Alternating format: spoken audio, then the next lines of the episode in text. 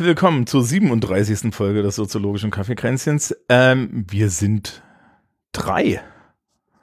Ja, Wahnsinn. wir hatten Ja, Geburtstag. Absolut. Genau.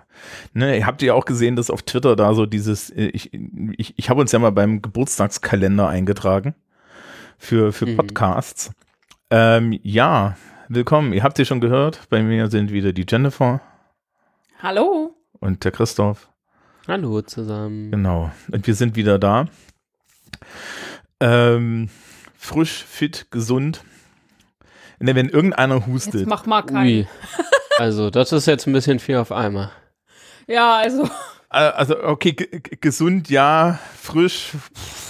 gesu- wenn ich zwischendurch huste, das ist immer noch die Nachwirkung von, als ich krank war. Es ist kein Corona, glaube ich.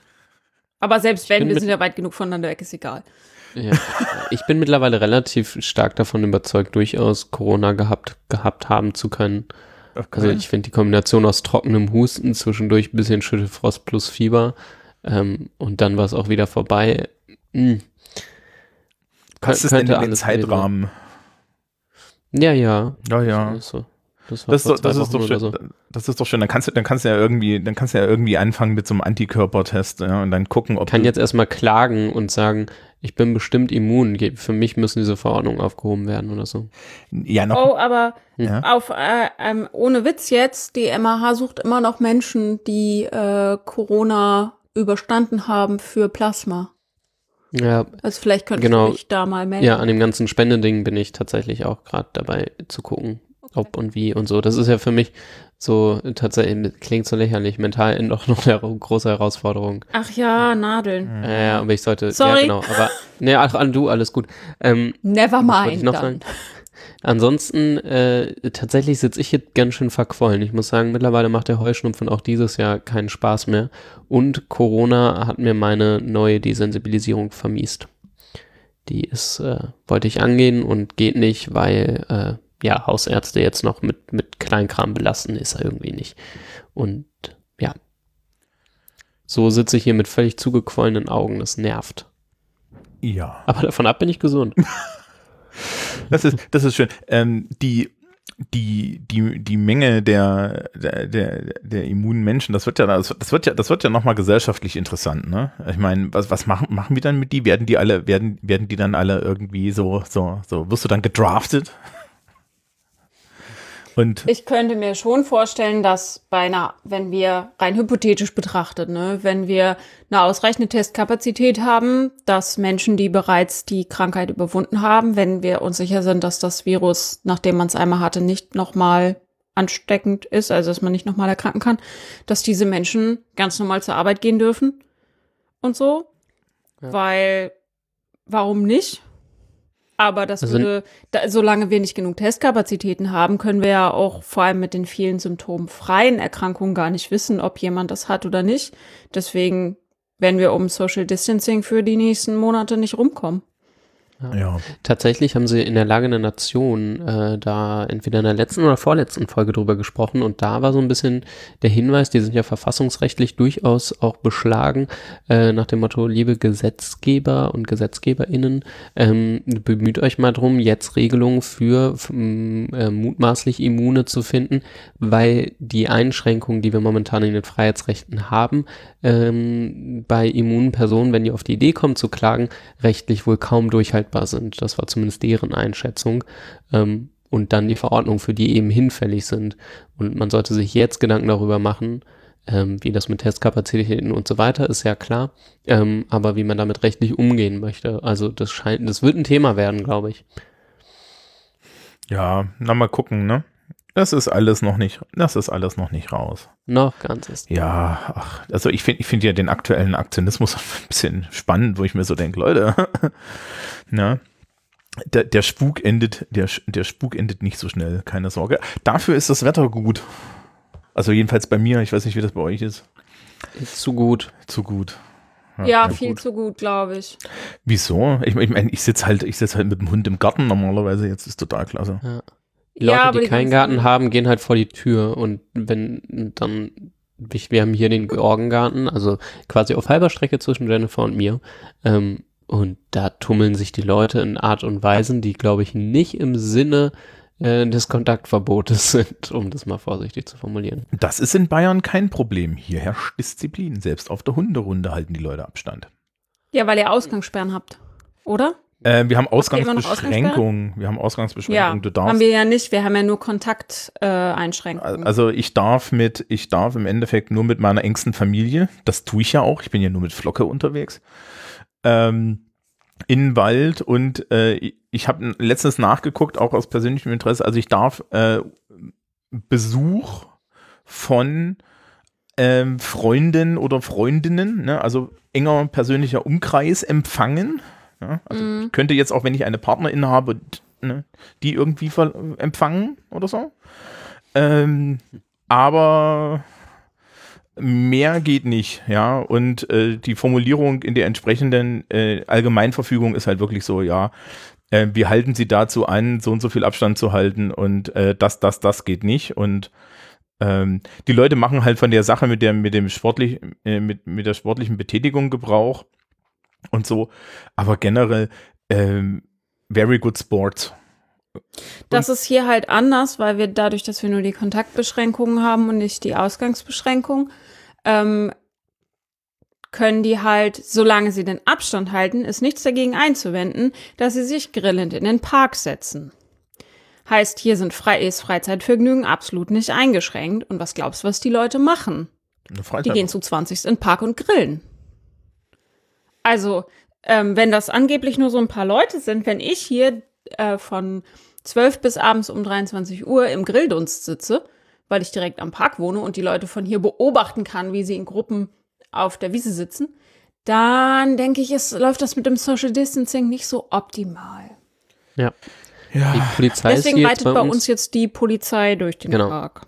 Ja, Ja, weil Leute kommt schnell auf die Wiesen, ist wendiger als ein Fahrrad und im Zweifel kannst du nicht abhauen, weil es fährt es schneller als du. ähm, die, ja, also ich weiß gar nicht, da, da ist halt auch so die Sache, ich bin hier im ländlichen Bayern und so, ne? Also Ja. ich weiß, dass die Studierenden bei uns, äh, wir haben so, wir haben so eine Doppelbrücke in der Stadt aus historischen Gründen.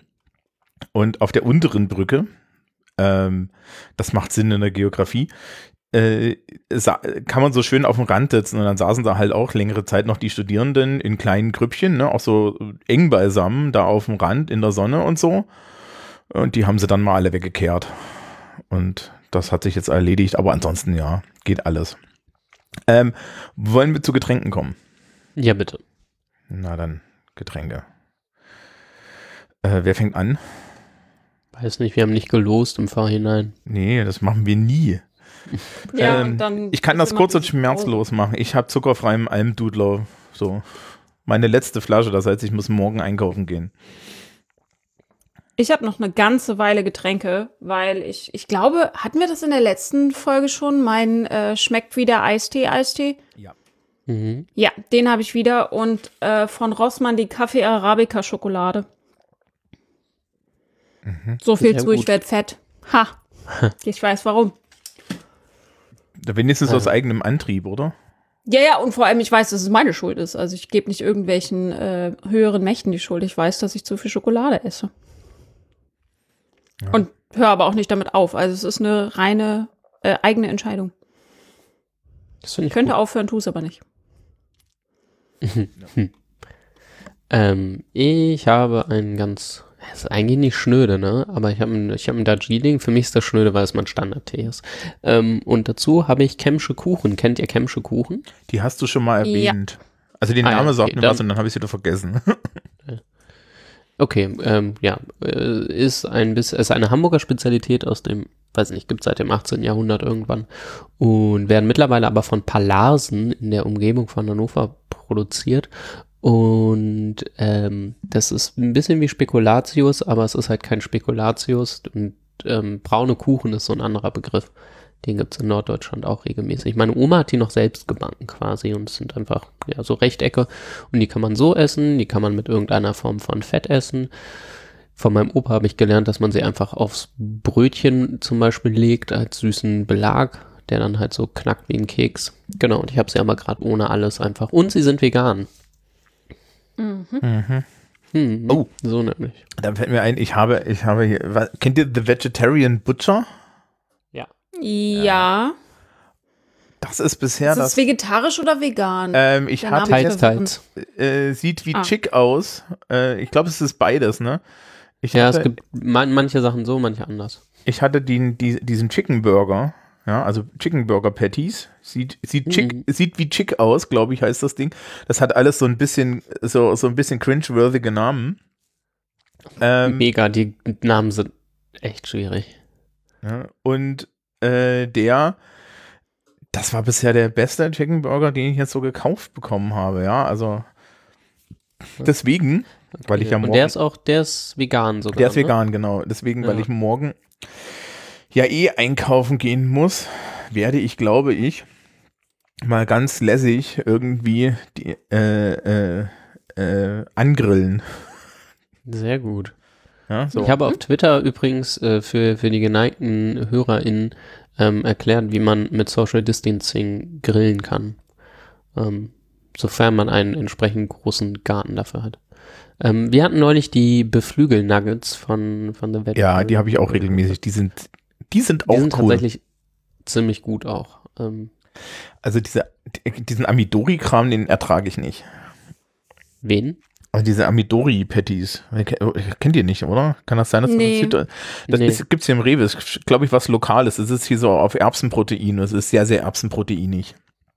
Also, Erbsenprotein scheint echt schwierig zu sein, oder? Ich habe jetzt auch schon ein paar Mal gehört, dass Menschen Erbsenprotein nicht lecker finden. Ähm, ich kenne, glaube ich, nur die, Li ist es Like Meat? Ist das Erbsen? Mm, Ja, hm. Ja, glaube, die finde ich gar nicht so übel, aber viele Menschen scheinen die nicht zu mögen. Vielleicht ist das so ein, so ein Veganer-Ding. ähm, die Amidori-Patties sind sehr, sind wie die vom McVegan, nur nicht so gut. Hm. Und das ist, glaube ich, hatte- eine Kategorie. Ja. Ich hatte überlegt, mir einen Sack Erbsenprotein zu bestellen, um äh, äh, was zu machen, was nach Hähnchen schmeckt. Hm. Oder so wie ich Hähnchen erinnere, also wahrscheinlich völlig abwegig. Ähm, weil Erbsenprotein halt wahnsinnig billig ist und Fleischersatz hier gerade so ein Thema ist. Ich musste, ich glaube, morgen kommt mein 5 Kilo Eimer Gluten, weil ich hier keins gekriegt habe. Äh, weder bei Alles Vegetarisch noch bei meinem lokalen Vegan-Shop. Alles ausverkauft. Und Es ist- jetzt das ist so einen hip- Eimer bestellt. Das, das ist das Klopapier der Hipster, ne? Ja, das ist, das, ist das Veganer-Klopapier.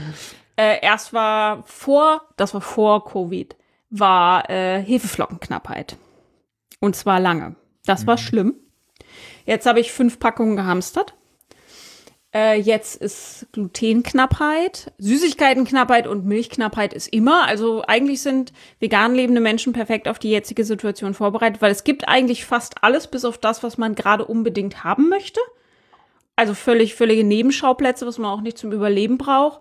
Äh, wir nennen, Christoph und ich haben den Begriff Vegansozialismus dafür etabliert. Genau. Wir ich haben hier veganen gerade in unserem. Chat, wie wie häufig das vorkommt. Aber ja, äh, ein paar Mal.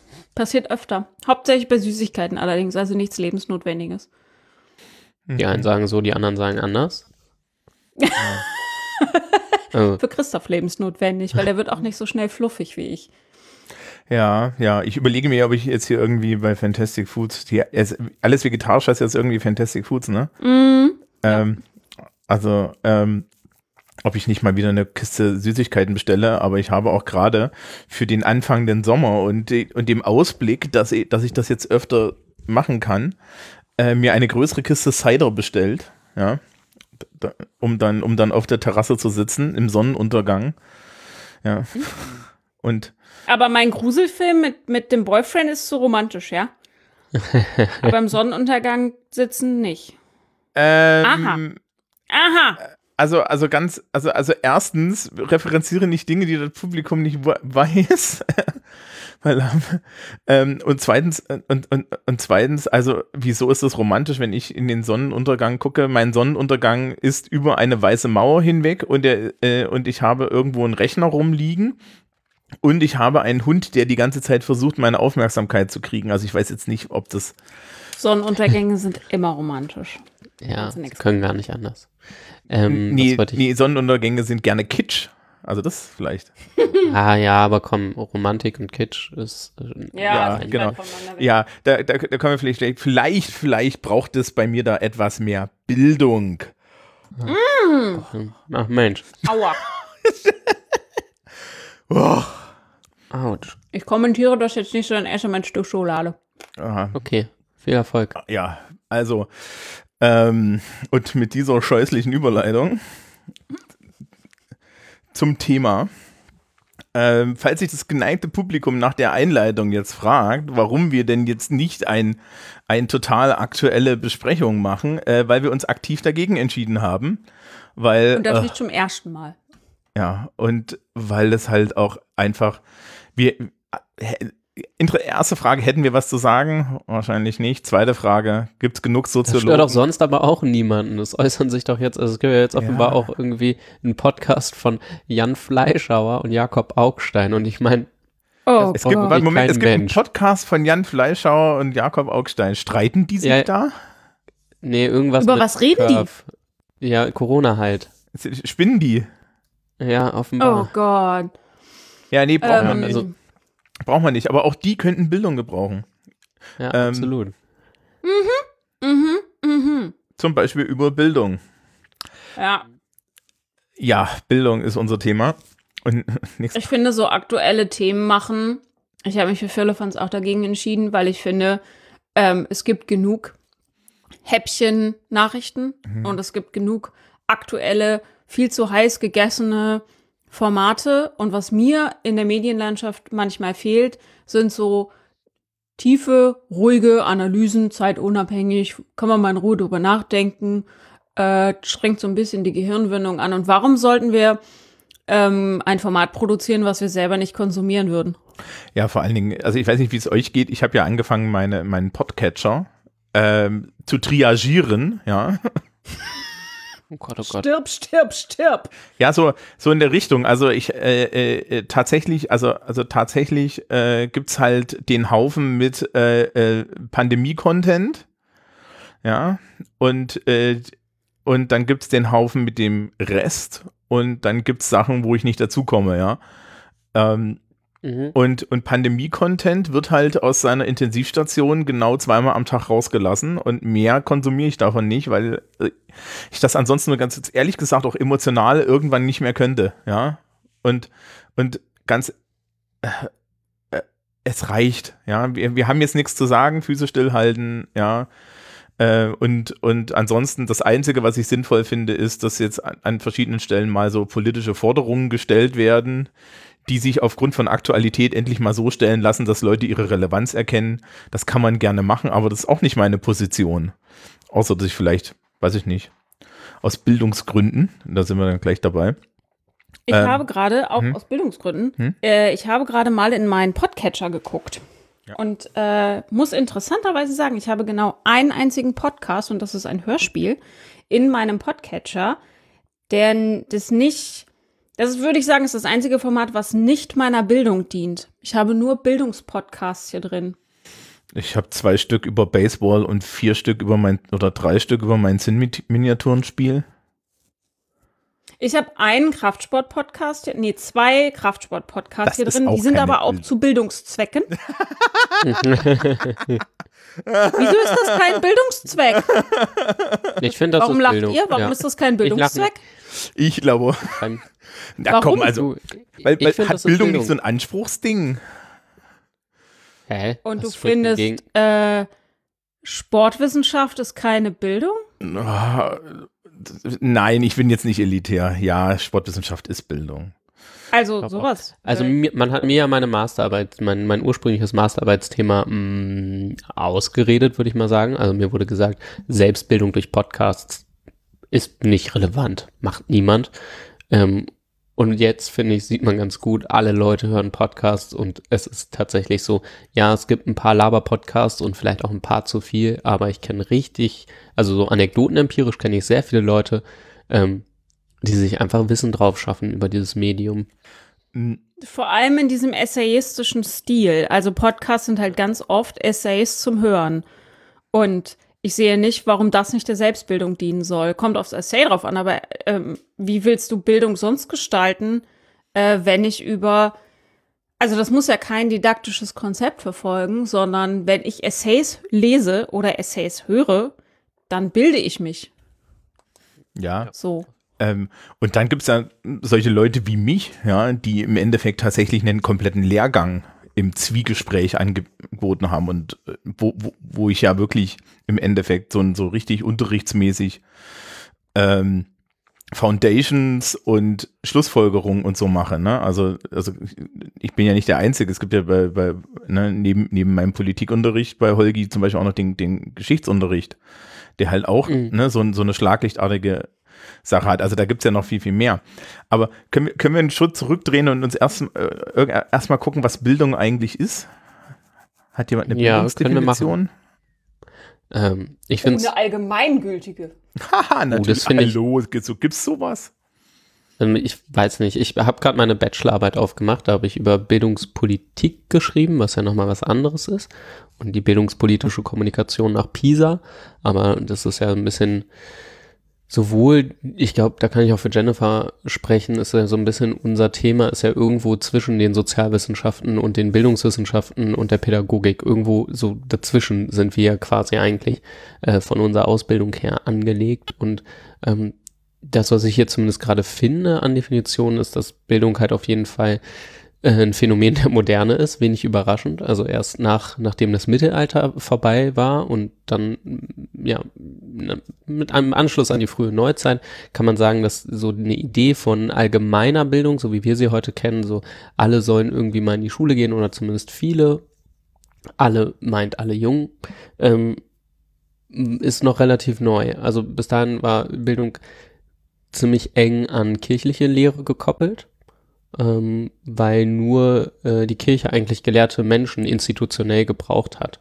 Sonst waren das nicht sonderlich viele. Halt im Adel noch, klar. Ähm, genau, und erst quasi von da aus kann man sagen, dass sich Bildung ausdifferenziert hat, vom, von der Religion weg quasi. Ähm, ja, das wäre mein, mein erster Start. Und dann später wurde Bildung erst ein universelles Gut. Bildung jetzt zu definieren, finde ich echt schwierig. Ich finde, was man über alle Bildungsverständnisse ähm, hinweg sagen kann, ist es, dass äh, dieses Konzept Bildung so eine Gesamtheit von Fähigkeiten und Eigenschaften ist. Ich glaube, das kann man über alle Bildungsverständnisse sagen. Und wo es sich dann unterscheidet, ähm, so im engeren Sinne, ist, was ist Wissen, was ist Intellektualität, was ist Kultiviertheit, ähm, zählen individuelle Anlagen, also so Persönlichkeits- oder Charakterzüge mit rein. Und nicht alle Bildungsverständnisse würden räumlich, zeitlich, soziale Bedingungen mit in das Bildungsverständnis hineinnehmen. Also zum Beispiel so ein reines Wissensding, so was Bildung als Vermittlung von Wissen nur von Wissen begreift und das Humboldtsche Bildungsideal, was den ganzen Menschen äh, und seine Fähigkeit zu handeln sich anguckt, die würden sich da nicht so gut verstehen. Mhm. Ich jetzt behaupten. Ja. Ich, ich, da, als ich die Frage gestellt habe, habe ich mir so gedacht, okay, klassisch, ne? Als Lehrer kriegst du immer äh, beigebracht, dass es äh, einen Unterschied zwischen Bildung und Erziehung gibt. Mhm. Und daran mache ich das immer fest. Erziehung ist, ist im Endeffekt in Leuten Sozialisation anlegen, ja, durch Handeln. So. Ja, also Normen und Werte so, hier so, nein, Peter, du stehst jetzt nicht auf, sowas, ne? Mhm. Und Bildung ist, ich habe das mal irgendwie gehört, dass du eine, also ich glaube, das ist auch, bezieht sich auch auf das Humboldtsche Bildungsideal, das ist im Endeffekt, äh, Menschen in die Lage zu versetzen, die Welt neu äh, begreifen zu können, dadurch, dass sie äh, mehr Wissen und mehr, mehr Kompetenzen haben oder, oder mehr Fähigkeiten haben, diese Welt jetzt neu zu sehen. Also sprich, ja, du, mhm. du, du, erwirbst Bildung, wenn, wenn du eine neue Interpretationsebene aufmachen kannst. Mhm. Mhm. Ja, finde ich erstmal irgendwie eingängig.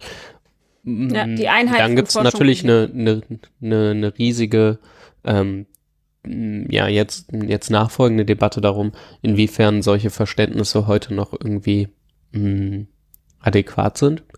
Dann zumindest im Schulkontext ist das ja, glaube ich, ein Thema, ne? Also irgendwie, du hast einerseits LehrerInnen, die sich irgendwie jeder Erziehungsvorstellung und in jeder Erziehungsfunktion widersetzen und das nicht als Teil ihres Berufsbildes ansehen und dann wiederum LehrerInnen, die das ähm, anders, manche würden sagen moderner interpretieren und da vielleicht so eine Trennung ein Stück weit auch verwischt. Also ich glaube, man kann ein Stück weit sehen, dass sich ähm, sowas wie Erziehung einerseits ähm, bisschen aus dem Funktionskontext der Familie vielleicht ähm, wieder herauslöst. Also war ja ganz lange auch nicht nur in der kleinen Familie angelegt, sondern es waren ja ganz viele Menschen ähm, über lange Zeiten ähm, dafür zuständig, Menschen zu erziehen, Kinder zu erziehen, auch wenn Kindheit ein neuer Begriff auch ist. Ähm, und andersrum wird natürlich Bildung auch äh, zurückverlagert und erwartet äh, durch äh, Familien. Also es gibt die Erwartungshaltung, dass Eltern in der Lage sind und bereit sind und das auch wollen, ihren Kindern ähm, im Bereich der Bildung zu helfen und das zu Hause mit nachzuarbeiten. Also ich habe das Gefühl, man kann sowas sehen wie eine, ja, eine Bildung auch in Erziehungskontexten ursprünglich und Erziehung aber vielleicht auch in Bildungskontexten. Ja, na gut, das ist ja die Aufgabe, die Aufgabe im Endeffekt von Schule ist ja immer beides. Ne? Wurde mir so beigebracht. Sehr ja. gut. Äh, was, was ich sehr spannend finde, ist dann immer die Verwendung des Wortes pädagogisch, weil das wird anscheinend komplett inhaltsleer äh, an jeder Stelle verwendet, wo es praktisch ist, aber es ist eine andere Sache. Ja, so. ja, da müssen Sie jetzt ein pädagogisches Urteil treffen und ich sage, aha, was heißt das jetzt? Ein bildungswissenschaftliches Urteil. kann, ich, kann ich einen Test haben? Ähm, und Schön finde ich auch das Wort, also den Begriff pädagogische Note.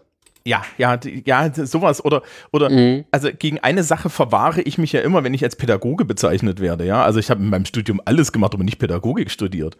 Und und ich habe eine Prüfung abgelegt, aber ich will nicht ver ich verrate lieber nicht, wie die lief, ja, geschweige denn wie zufrieden ich damit war. Und ich habe Pädagogik studiert, bin aber mh, land, auch nicht das, was sich landläufig unter Pädagogen und PädagogInnen vorgestellt wird. Also Ich Damit glaube, geht auch das, regelmäßig die, die, die Vorstellung ja, einher, ich die, ich wäre trainiert in, in der Praxis quasi, aber ähm, ich habe die Reflexionswissenschaft studiert. Ich habe nicht soziale Arbeit gemacht oder so. Ähm, das sind unterschiedliche Sachen. Das finde ich regelmäßig sehr interessant. Ja, das ist ja auch das Problem mit sozialer Arbeit, dass, dass eigentlich die da auch großflächig die, die, die, die, die, die Reflexionswissenschaft im Zweifel studieren und sie dann im, im Beruf überhaupt nicht brauchen. Ja, also ich glaube, der, ich also, bin so eine Mischung, oder? Ich habe Ich glaube, wir beide sind im beide. Master Mischungen. die, äh, die Reflexionswissenschaft studiert, aber wenn ich meinen Job angucke, bin ich auf der einen Seite die Wissenschaftlerin, auf der anderen Seite bin ich tatsächlich Pädagogin in Hm. meinem Job. Ich, ich meine, das ist ja äh, an der Universität eh nochmal spannend, ne? Da ist es ja, Mhm. ähm, da fällt es nochmal anders zusammen, glaube ich. Du bist ja quasi, deine pädagogische Tätigkeit ist ja äh, die, die, die Reflexionswissenschaft quasi zu vermitteln eigentlich. Ja, das Ja. ist Also äh, schon- Meter, Meter. ja, die soziale Meter, Meter. Arbeit, die, die soziale Arbeit findet bei mir zu 75 Prozent mit den Kollegen statt.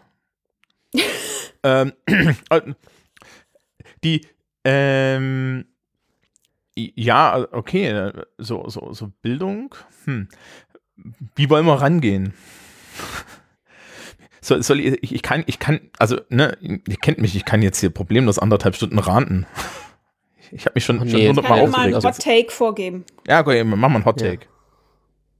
Jede Bildung, die sich nicht darauf äh, konzentriert, die nötigen Kompetenzen für ein selbstbestimmtes Leben zu vermitteln, kann eigentlich in die Tonne. Und das ist jetzt ein Hot Take? Für die meisten schon. Ja, falsches Publikum, nochmal. Ja. Herr Hotter wird mein Take nicht mehr. Ja, ist ja so. Das Außer, dass ich den Kompetenzbegriff eigentlich, also ich mag den Kompetenzbegriff tatsächlich, so wie er umgesetzt wird, nicht immer.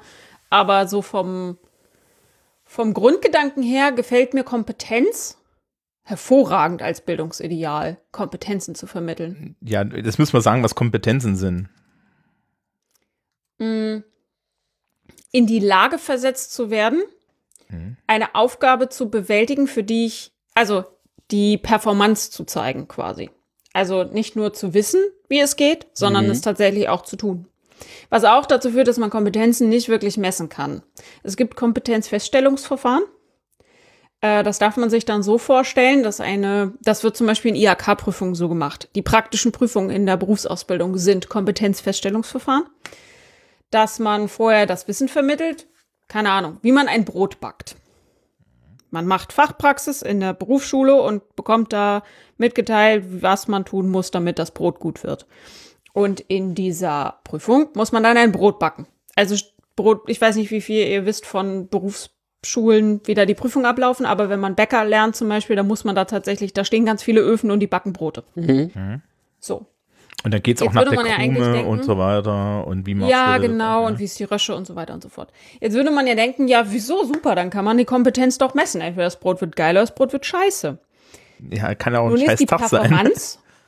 Genau, kann ein scheiß Tag sein. Die Performance ist nämlich nicht nur davon abhängig, ob man die Kompetenz besitzt, sondern auch, ob man zum Beispiel weiß, was gerade von einem verlangt wird. Also, wie ist die Kompetenzvorstellung?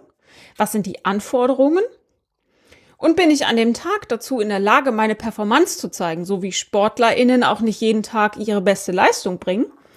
Weil hier Grundeinsätzen bringen wir alle natürlich nicht an jedem Tag die perfekte Leistung.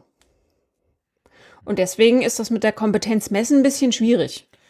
Gut, aber den meine, Grundgedanken aber finde ich gut. Ja, Den Grundgedanken finde ich auch ziemlich super. Ich meine, äh, die, die Messprobleme hast du an und an, also bei reiner Wissensabfrage natürlich aber auch, ne? Weil auch Wissensabfrage ja äh, quasi einfach, ähm, ja, auch die Kompetenz mu musst du ja haben und auch die kann von Tag zu Tag ist halt Tagesform. Also Ja. ähm, von daher mm, weiß ich nicht, ob ich glaube, dass das so ein starkes Gegenargument dagegen ist. Thomas, du hast so Probleme Naja, im naja, Kompetenzbegriff, schon oder? Oder mit der nein, Umsetzung? Nein, nein, ich habe keine. Nein, die, die Wissensabfrage fragt die Kompetenz der Wiedergabe ab. Ja, genau. Ja. ähm, Also es ist dementsprechend nichts anderes, sondern also es ist, ähm, wir reden immer noch über Kompetenz, selbst wenn wir über Wissensabfrage reden. Also erstens, ich habe kein Problem mit dem Kompetenzbegriff, weil mit Jennifers Kompetenzbegriff gehe ich mit. Ähm, ich kann euch allerdings, jetzt muss ich schnell, jetzt muss ich schnell Dinge tun, die man im Podcast nicht tut, nämlich äh, den bayerischen Kompetenzbegriff googeln, ähm, den wir in der Schule verwenden und das ist dann genau die, das ist dann genau die Sache, die Jennifer auch scheiße findet. Ähm, die bayerische, der bayerische Kompetenzbegriff ist nämlich auch so, so, ist so ultra Bullshit. Ja, weil sie dann hinten Wi- Wissen zum Beispiel wieder mit reintun. Ja, dabei geht es eigentlich nicht um Wissen, sondern es geht um die Fähigkeit, Dinge zu tun. Also ich habe mal Kompetenz gelernt, als ich bin in der Lage, ein Problem zu lösen und dann alle ähnlich gelagerten Probleme auch zu lösen, ohne dann noch, dann noch mal Hilfe zu brauchen. Und ähm, Eine Ergänzung, Mhm. eine Ergänzung. Nicht nur die in der Lage sein, sondern Kompetenz ist auch die Bereitschaft, es zu tun. genau. Das gehört damit rein. Wenn ich Ähm. nicht, also ich orientiere mich hier an Klafki, ja? Also ich verlinke Klafki gern nochmal, aber das ist das. Mhm. Genau, hier, Äh, äh, also ich habe ich hab, ich hab hier die offiziellen, kompetent ist eine Person, wenn sie bereit ist, neue Aufgaben und Problemstellungen zu lösen und dieses auch kann. Ja, hierbei muss sie Wissen bzw. Fähigkeiten abrufen, die vor dem Hintergrund der Werthaltung reflektieren sowie verantwortlich einsetzen. Das ist der bayerische Kompetenzbegriff. Der steht Kannst du jedenfalls. den nochmal ähm, vorlesen? Kompetent ist eine. Person, wenn sie bereit ist, neue Aufgaben, ne, Bereitschaft, Aufgaben Mhm. und Problemstellungen zu lösen und dieses auch kann, ja, also Performance. Hierbei Mhm. Ja. muss sie Wissen bzw. Fähigkeiten erfolgreich abrufen. Das Wissen hat Bayern extra da reingeschrieben. Ja, vor dem Hintergrund von Werthaltung reflektieren sowie verantwortlich einsetzen. Das ist aber auch neu. Der, wie, der kommt die Veran die, wie, Hm? wie kommt die Verantwortlichkeit denn da rein? Äh, ich, ich glaube, ich, ich weiß, wo das herkommt. Da musst du in die bayerischen, äh, da musst du in die Bi- Bildungsziele in der bayerischen Verfassung gucken. Ja, da steht nämlich Verantwortungsfreudigkeit mit drin. Das wird mein neues Lieblingswort, Verantwortungsfreude. Was komm, komm, Jennifer, willst du richtig lachen? Dann lese ich dir das jetzt vor. Das Artikel das war doch 100. deine Wort. Ja, äh, äh, wartet, Artikel, Artikel 131 Bayerische Verfassung, Bildungsziele. Daran orientiert sich das. Komm, damit ihr was zu lachen habt, weil es sind, sind ja Zeiten, haben wir so wenig zu lachen. Und ich lese sie euch alle vier vor, weil die sind einfach, das ist auch humoristisch wertvoll. Es hat nichts mit der Realität zu tun. Und es gibt meine klassische Kommentierung dazu. Also, die Schulen sollen nicht nur Wissen und Können vermitteln, sondern auch Herz und Charakter bilden. Wohin steht da nicht? Wohin steht da nicht, ne? Ähm, oberste Bildungsziele sind in der Reihenfolge Ehrfurcht vor Gott, Achtung vor religiöser Überzeugung und vor der Würde des Menschen, die kommt dann schon. Selbstbeherrschung, Verantwortungsgefühl und Verantwortungsfreudigkeit, Hilfsbereitschaft, Aufgeschlossenheit für alles Wahre, Gute und Schöne, Verantwortung Für alles Wahre, Gut und Schön. ja, Legionen, Legionen von GrundschulsozialkundelehrerInnen, ja, in ihren Prüfungen beziehen sich genau auf diesen Teil, weil sie ansonsten nichts zu sagen hätten. Ähm, und Verantwortungsbewusstsein für Natur und Umwelt. Die Schüler sind im Geiste der Demokratie, in der Liebe zur bayerischen Heimat und zum deutschen Volk in der Reihenfolge. Und, Ja. und im Sinne der Völkerversöhnung zwischen bayerischer Heimat und deutschem Volk zu erziehen. Die Mädchen und Buben sind außerdem in der Säuglingspflege, Kindererziehung und Hauswirtschaft besonders zu unterweisen. In der Säuglingspflege. Ja. Moment, Moment, das Wie früh fangt ihr Geile. denn mit der Reproduktion an in diesem Land? Moment, Moment, viel, viel besser, ne? Das Ding heißt die Mädchen und Buben. Und ich habe die kommentierte Version von der Verfassung. Das und Buben wurde 1998 hinzugefügt. Vorher stand da nur die Mädchen. 1908. Reproduktion in Bayern ist früh, ja. Die fangen früh an mit. Ähm, Nein, das, das ist ja, das ist ja, das ist ja das Bildungsziel für die komplette. Ähm, für die. Aber ah, ich, ja. generell finde ich ja, das wären ja Kompetenzen, die sie mal echt mal unterrichten müssten, ne? Und zwar außerhalb von, von Hauswirtschaftsschulen. Aber äh, äh, so, so, so Späße beiseite mit bayerischen Idiosynkrasien. Ähm, Kompetenztestung ist eigentlich unmöglich, ne? Hier Heinz von Förster, Test, Test, Tests. Ja, wenn ich mir angucke, was ich Leute teste, und ich habe an der Uni leider den Fehler gemacht und bin in die Wissenschaftstheorie-Seminare gegangen. Ja, ansonsten wäre ich, wäre ich ein bisschen lehrermäßiger drauf, was das angeht.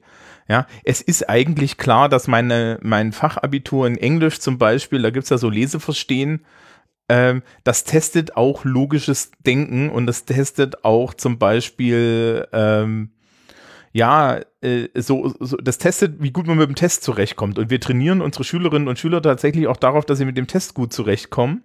Ja, weil egal wie sprachlich schlecht du das bist, wenn du weißt, welche Test, äh, wa- was du erfüllen musst, kannst du den Test bestehen. Das heißt also, die Leute lernen als Kompetenz nicht unbedingt Englisch, sondern als Kompetenz primär einfach Englisch-Fachabitur auszufüllen. Das ist doch gut. Ja, was sie dann später damit im Leben anfangen können, weiß ich nicht. Also mit einem vernünftigen Fachabitur kannst du auf jeden Fall mehr anfangen als mit keinem. Ja, aber du kannst deine einzige Kompetenz Ja, ja, ist ja, halt ja, auszufüllen. verstanden. Ja. Also was wir, beziehungsweise was ich lehre, wir als äh, Abteilung am Institut, ähm, ist, dass statt Kompetenzfeststellungsverfahren nur Kompetenzverhandlungen in Frage kommen, wenn man Kompetenz messen möchte, weil nur die Kompetenzverhandlungen dazu führen, dass beide Seiten auf Augenhöhe diese Performance überhaupt bewerten können. Okay, kannst du das jetzt so erklären, dass ich das verstehe? Also eigentlich Bin würde man bei so wieder da. Ich muss mich einmal um die Katze kümmern. Wir haben jetzt zwei Maskottchen. Ja, wenn ich ein Foto von der Katze kriege, kommt sie auch mit Namen in. Ja, ja. ja. Wir Ähm, sollten das Christoph gleich fragen. Also, Kompetenzfeststellungsverfahren hatten wir ja gerade am Beispiel von diesen Bäckern, die Brote backen. So, nun weiß ähm, der Lehrling ja vielleicht nicht, was von ihm an dem Tag erwartet wird. Es muss also ganz klar festgehalten werden, was genau versteht der, der mich prüft oder die, die mich prüft, unter Kompetenz in Sachen X. Was ist das, was ich zeigen soll? Muss ich besonders schnell sein oder muss ich besonders gründlich sein? Ähm, oder muss mein Brot besonders hübsch sein? Und wenn ja, was ist hübsch? Und ich muss sagen, was ich von dieser Prüfung erwarte. Zum Beispiel eine Transparenz in der Notengebung oder genügend Zeit oder genügend Zeit zur Vorbereitung oder bestimmtes Werkzeug, bestimmte Ausstattung etc. Das alles muss ich formulieren können, weil nur dann können wir beide, Prüfling und Prüfer oder Prüferin, ähm, aushandeln, was hier überhaupt gemessen werden soll. Weil sonst sind das so zwei Blackboxen, die aufeinandertreffen, nämlich die Blackbox Prüfende und die Blackbox äh, Prüfling, die nicht miteinander interagieren. Und dann kommen wir nämlich zu diesem, ich messe irgendwas. Und wenn der Prüfling einen schlechten Tag hat, dann messe ich halt Scheiße und gut ist. Dann ist das halt eine 5. Ja, aber im, Kompetenzverhandlung bricht das Ganze auf. Was natürlich mit manchen Prüfungsordnungen und Prüfungsformen schwierig ist. Also was Kompetenzverhandlung heißt dann, ich verhandle halt raus, wie, wie ich das mache oder wie. Was brauche ich? Also, ich kann es ja mal an dem Beispiel machen, wie ich das mit meinen Studierenden mache. Mhm. Wenn wir eine mündliche Prüfung anberaumen, dann ähm, kommt man üblicherweise vorher zu mir in die Sprechstunde und bringt so das Thema mit, mit dem man sich beschäftigen möchte. Und da mache ich klar, also, um die Kompetenz mündliche Prüfung, denn das ist hier die Kompetenz, die gezeigt werden soll. Mündliche Prüfung ist ja eine Kunstform, die wir beherrschen. Was erwarte ich von dieser äh, Kompetenzform? Welches Theaterstück möchte ich hier sehen? Also, ich möchte ein Thesenpapier, das soll bitte drei Thesen beinhalten. Diese drei Thesen müssen mit jeweils 15 Seiten Literatur belegt werden. Äh, wir machen zwei Themen, sind, dann, sind am Ende sechs Thesen. 15 Minuten Zeit. Ich erkläre nochmal, wie das abläuft. Was wir nicht tun werden, was wir tun werden und so weiter, damit völlig klar ist, so läuft das hier ab. Das werde ich prüfen, das prüfe ich nicht. Und dann kann die Person mir unter anderem auch sagen, was braucht sie, um diese Kompetenz überhaupt zeigen zu können. Ich habe zum Beispiel Studierende, die sind todesnervös. Nicht unbedingt, ich habe die in meinem Seminar und die sprechen vor Leuten, das ist alles kein Problem, aber ich habe zum Beispiel Studierende mit einer ausnehmenden Prüfungsangst. Die können ihre Kompetenz nicht in Performance umwandeln, wenn sie furchtbare Angst haben. Da kann es schon helfen, dass die in der Zeit, dass ich ihnen sage, es ist vollkommen okay, wenn du mit irgendwelchen Fidget Spinnern rumfummelst, während wir prüfen. Stört mich überhaupt nicht. Können wir machen. Wenn das ist das ist, was du brauchst, um die Kompetenz mir zu zeigen, dann machen wir das. Oder wenn sie ein Glas Wasser haben dürfen. Oder wenn sie, keine Ahnung, stehen dürfen. Können wir alles aushandeln. Kein Problem. Ähm, also nicht nur, dass ich sage, was ich sehen will, sondern die mir auch sagen, was sie brauchen, um das zeigen zu können, was ich sehen will von ihnen. Das wäre diese Kompetenzverhandlung. Ah, Dass okay. ich auch ganz transparent mache, wonach ich bewerte. Ah, Kriterien vorhersagen. Ähm, Genau. Also du meinst das alles, was ich auch mache. Also ich gebe zum Beispiel vor der mündlichen Englischprüfung, das ist eine Gruppenprüfung, außer dass wir die üben, ja, dass wir das Format also üben, ähm, gibt es von mir den Kriterienkatalog, da steht drin, passen Sie auf, das bedeutet das. Also wir haben zum Beispiel spezielle Begriffe, ja, was ein sinnstörender Fehler ist, ist definiert, was ein systematischer Fehler ist, ist definiert, ja. Ähm, worum es in der Prüfung geht. Zum Beispiel, Sie müssen für das Problem, das wir Ihnen stellen, keine Lösung finden, sondern Sie sollen einfach nur 20 Minuten Text produzieren, damit wir Ihre Sprache und Ihre Intelligenz, also, also Ihre, ja, Ihre Inhaltskompetenz so zu dem Thema bewerten können. Aber Sie müssen jetzt keine Lösung finden für das Problem, was ich Ihnen stelle. Ähm, und ich bin seit drei Jahren dazu übergegangen, in meinen mündlichen Englischprüfungen eine Kiste mit Stressbällen hinzulegen, wo jeder sich frei einen Stressball nehmen darf. Solange ihn Ich wieder habe auch so Fidget Snippets Dinger mit Murmeln. Die sind in so einem kleinen Plastikschlauch, die kann man hin und her schnipsen. Ja, so, ne, sowas. Also, äh, das mit den, das mit den Stressbällen hat irgendwie angefangen, weil ich wusste, ich hatte, ich hatte definitiv jemanden, der war unter Belastung.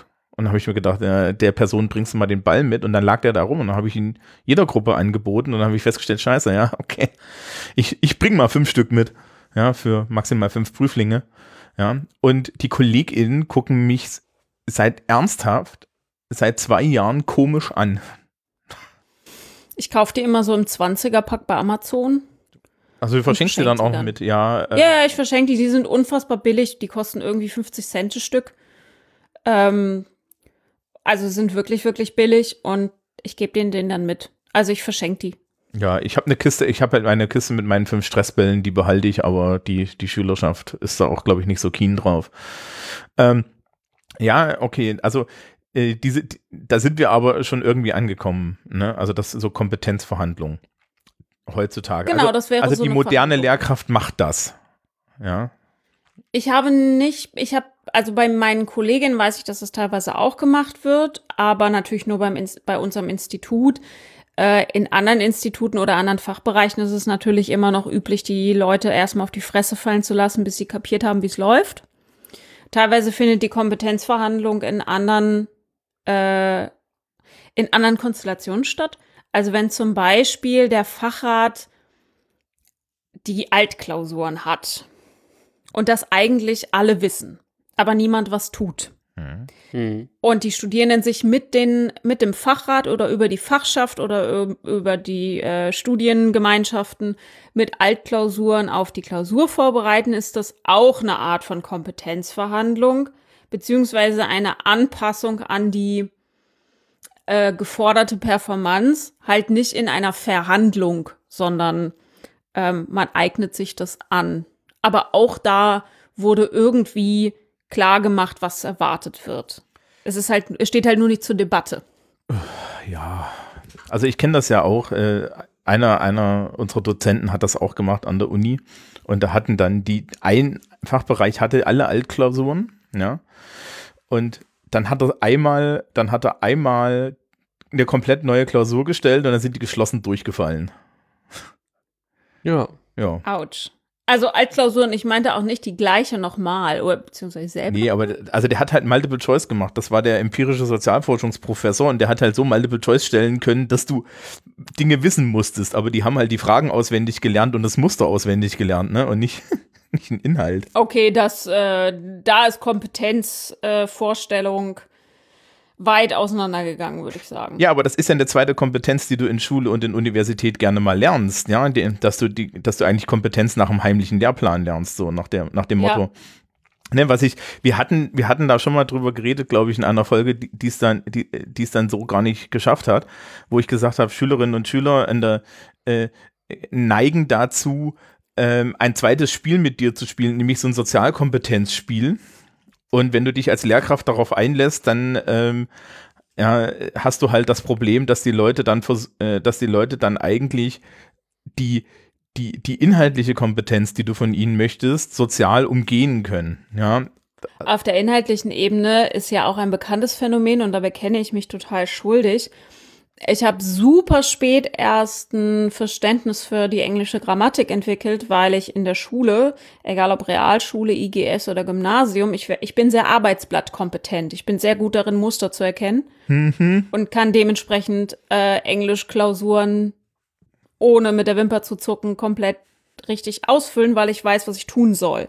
Das macht mich nicht kompetenter in Sachen Grammatik. Das, macht mich nur kompetent in Sachen dieser Arbeitsblätter. das ist eine Kritik, die ich seit über zehn Jahren an der Scheiße habe.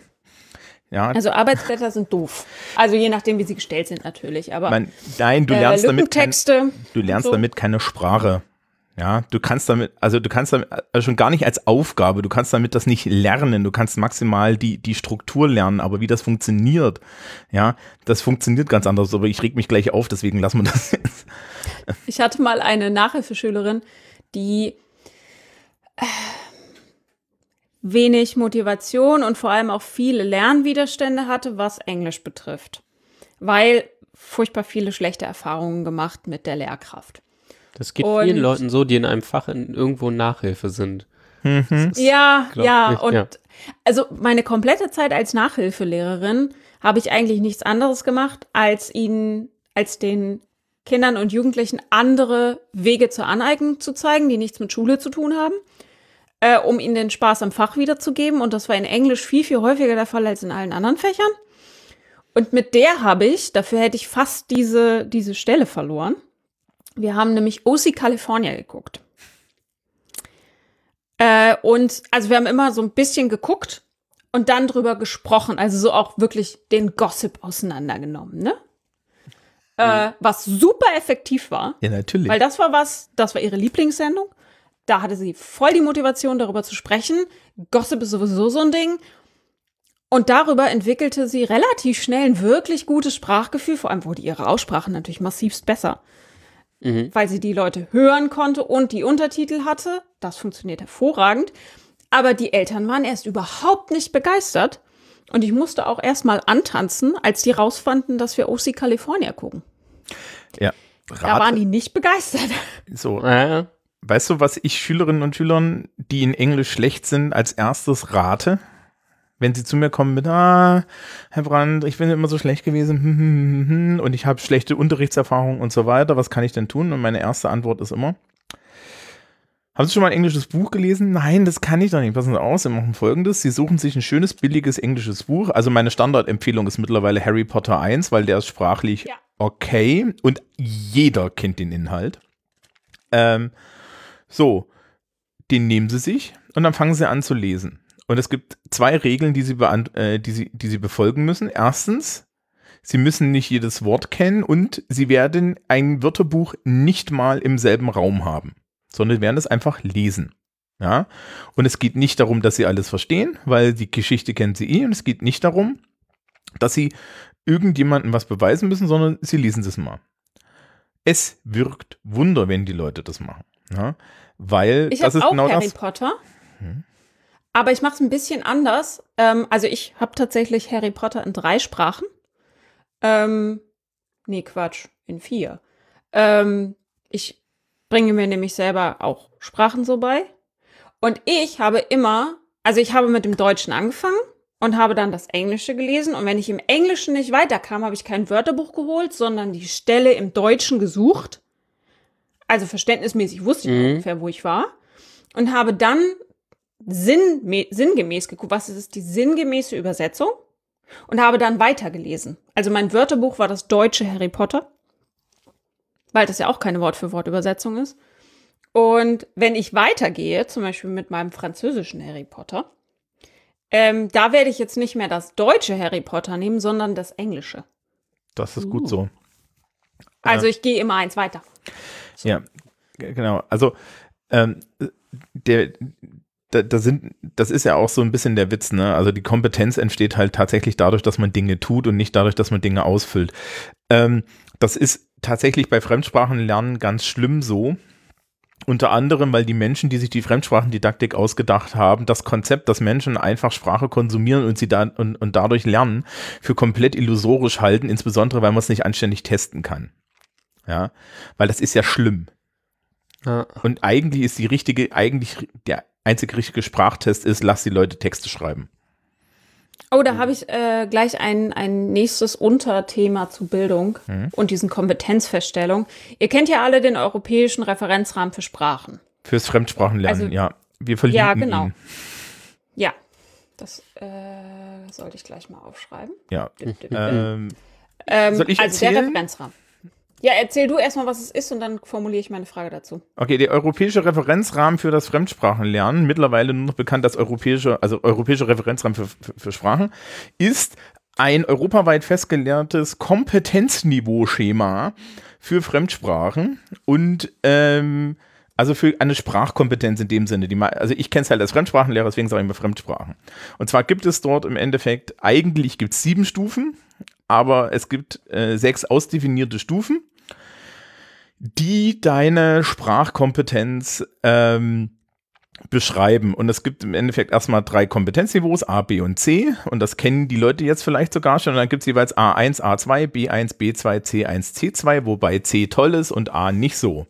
Und der Spread ist ganz interessant, weil der ist nicht linear. Ne, sondern äh, wenn, als, als Fremdsprachenlehrer kann ich das dann relativ gut sagen.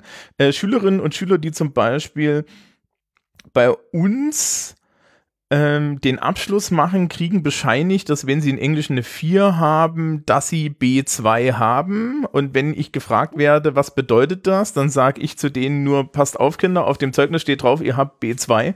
Wenn mich jemand anruft und fragt, ähm, ob ihr das habt, werde ich verleugnen, euch zu kennen.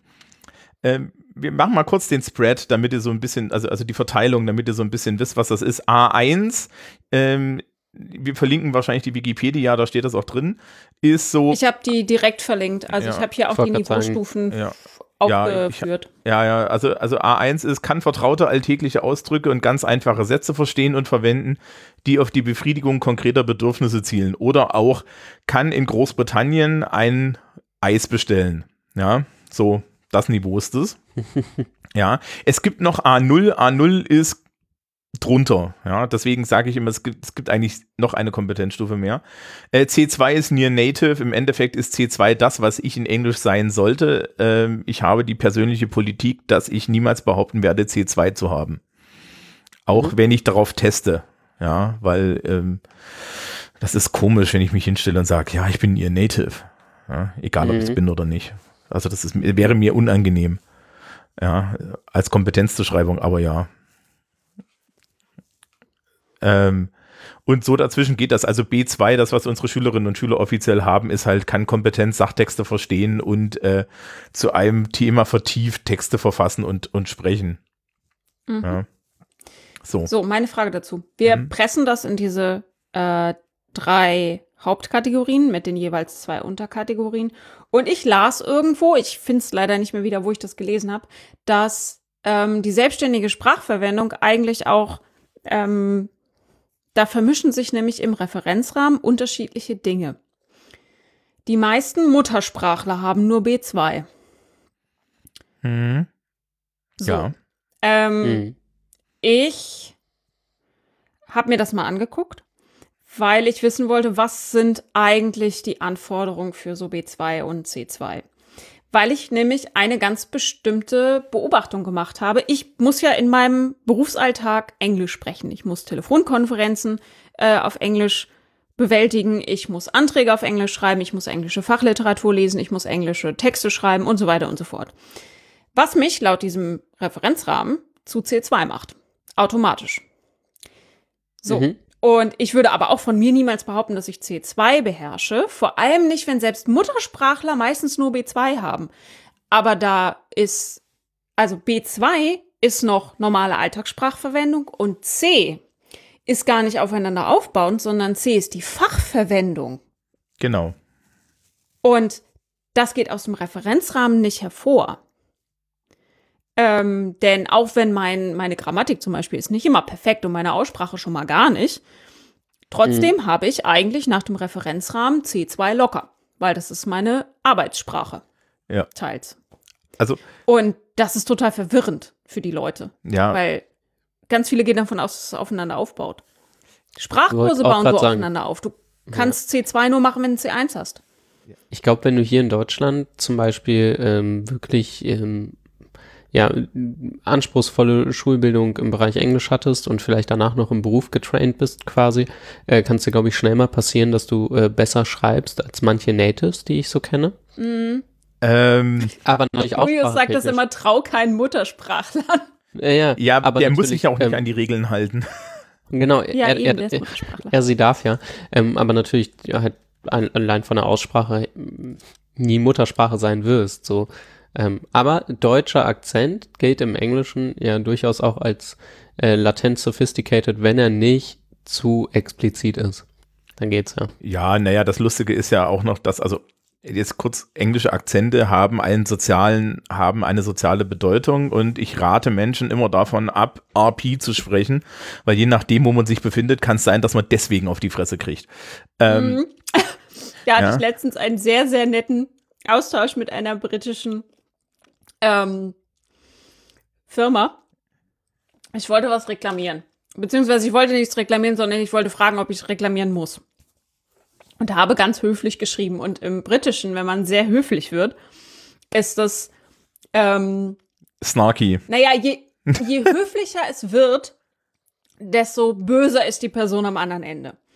Ich bekam also auf meine höfliche Frage ein Entschuldigungsschreiben zurück und in den blumigsten Worten, woraufhin ich zu Julius gesagt habe, das nächste Mal, wenn ich was reklamiere, starte ich meine E-Mail mit Oi, ihr bloody Kant. und vielleicht fühlen sie sich da nicht ganz so unter Druck gesetzt. Ähm, nein, das ist ich dann auch zu beim weit. Schreiben nicht drüber nachgedacht. Ja, also wenn du mit Dear Sir or Madam, yours, yours sincerely, ja, we would, we would, we would, like, we would like to advise you that this, ja, also das, äh, so, so Oh, oh. Dolores Umbridge mäßig, nein. Ähm, das sind aber Dinge, die lernst du auch nicht. Und das ist übrigens dann tatsächlich auch die Sache. Ähm, äh, bei dem C2, ne, du hast jetzt gesagt, du bist C2. So, wenn, wenn wir, Laut diesem Rahmen und Ja, finde das total übertrieben. ja, ja, Moment, ne? Ich, ich sag ja dasselbe, aber wenn wir beide jetzt intern vergleichen würden, wo unsere Kompetenzen so sind, ist da ja immer noch ein, ne, ist da ja immer noch wahrscheinlich ein Unterschied zu sehen. Ja. Na, vor allem, weil wir in unterschiedlichen Bereichen das Ganze machen. Du bist Englischlehrer und meine C2-Kompetenzen, das ist auch noch wichtig, die Fachkompetenz im eigenen Beruf. Das heißt, wir haben das gleiche Niveau vielleicht, aber auf, in unterschiedlichen Domänen. Die können wir gar nicht vergleichen. mein, mein Vater arbeitet äh, in, in einem großen Backwarenunternehmen und hat hin und wieder mal Auslandskontakt für irgendwelche Bestellungen, ne? Hier so Globalisierung und so. Und die haben ihm dann irgendwelche äh, Angebote geschickt für Teile. So, und dann ähm, wurde ich gefragt, was das denn heißt. Und dann bekam ich halt so ein, weißt du, dann bekommst du halt so einen Zettel in die Hand gedrückt und ich gucke da drauf und denke mir, mhm.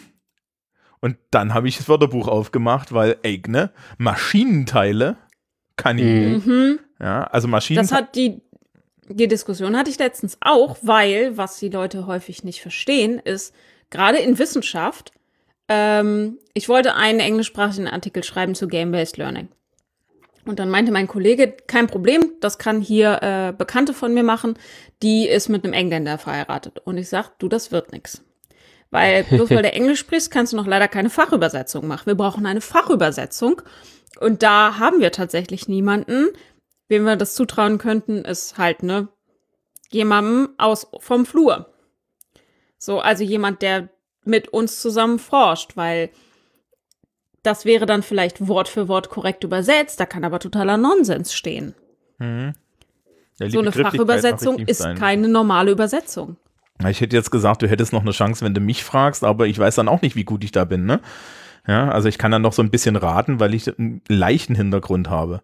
Aber Ja, du kannst, weiß du bist halt dann wenigstens in der Lage zu googeln.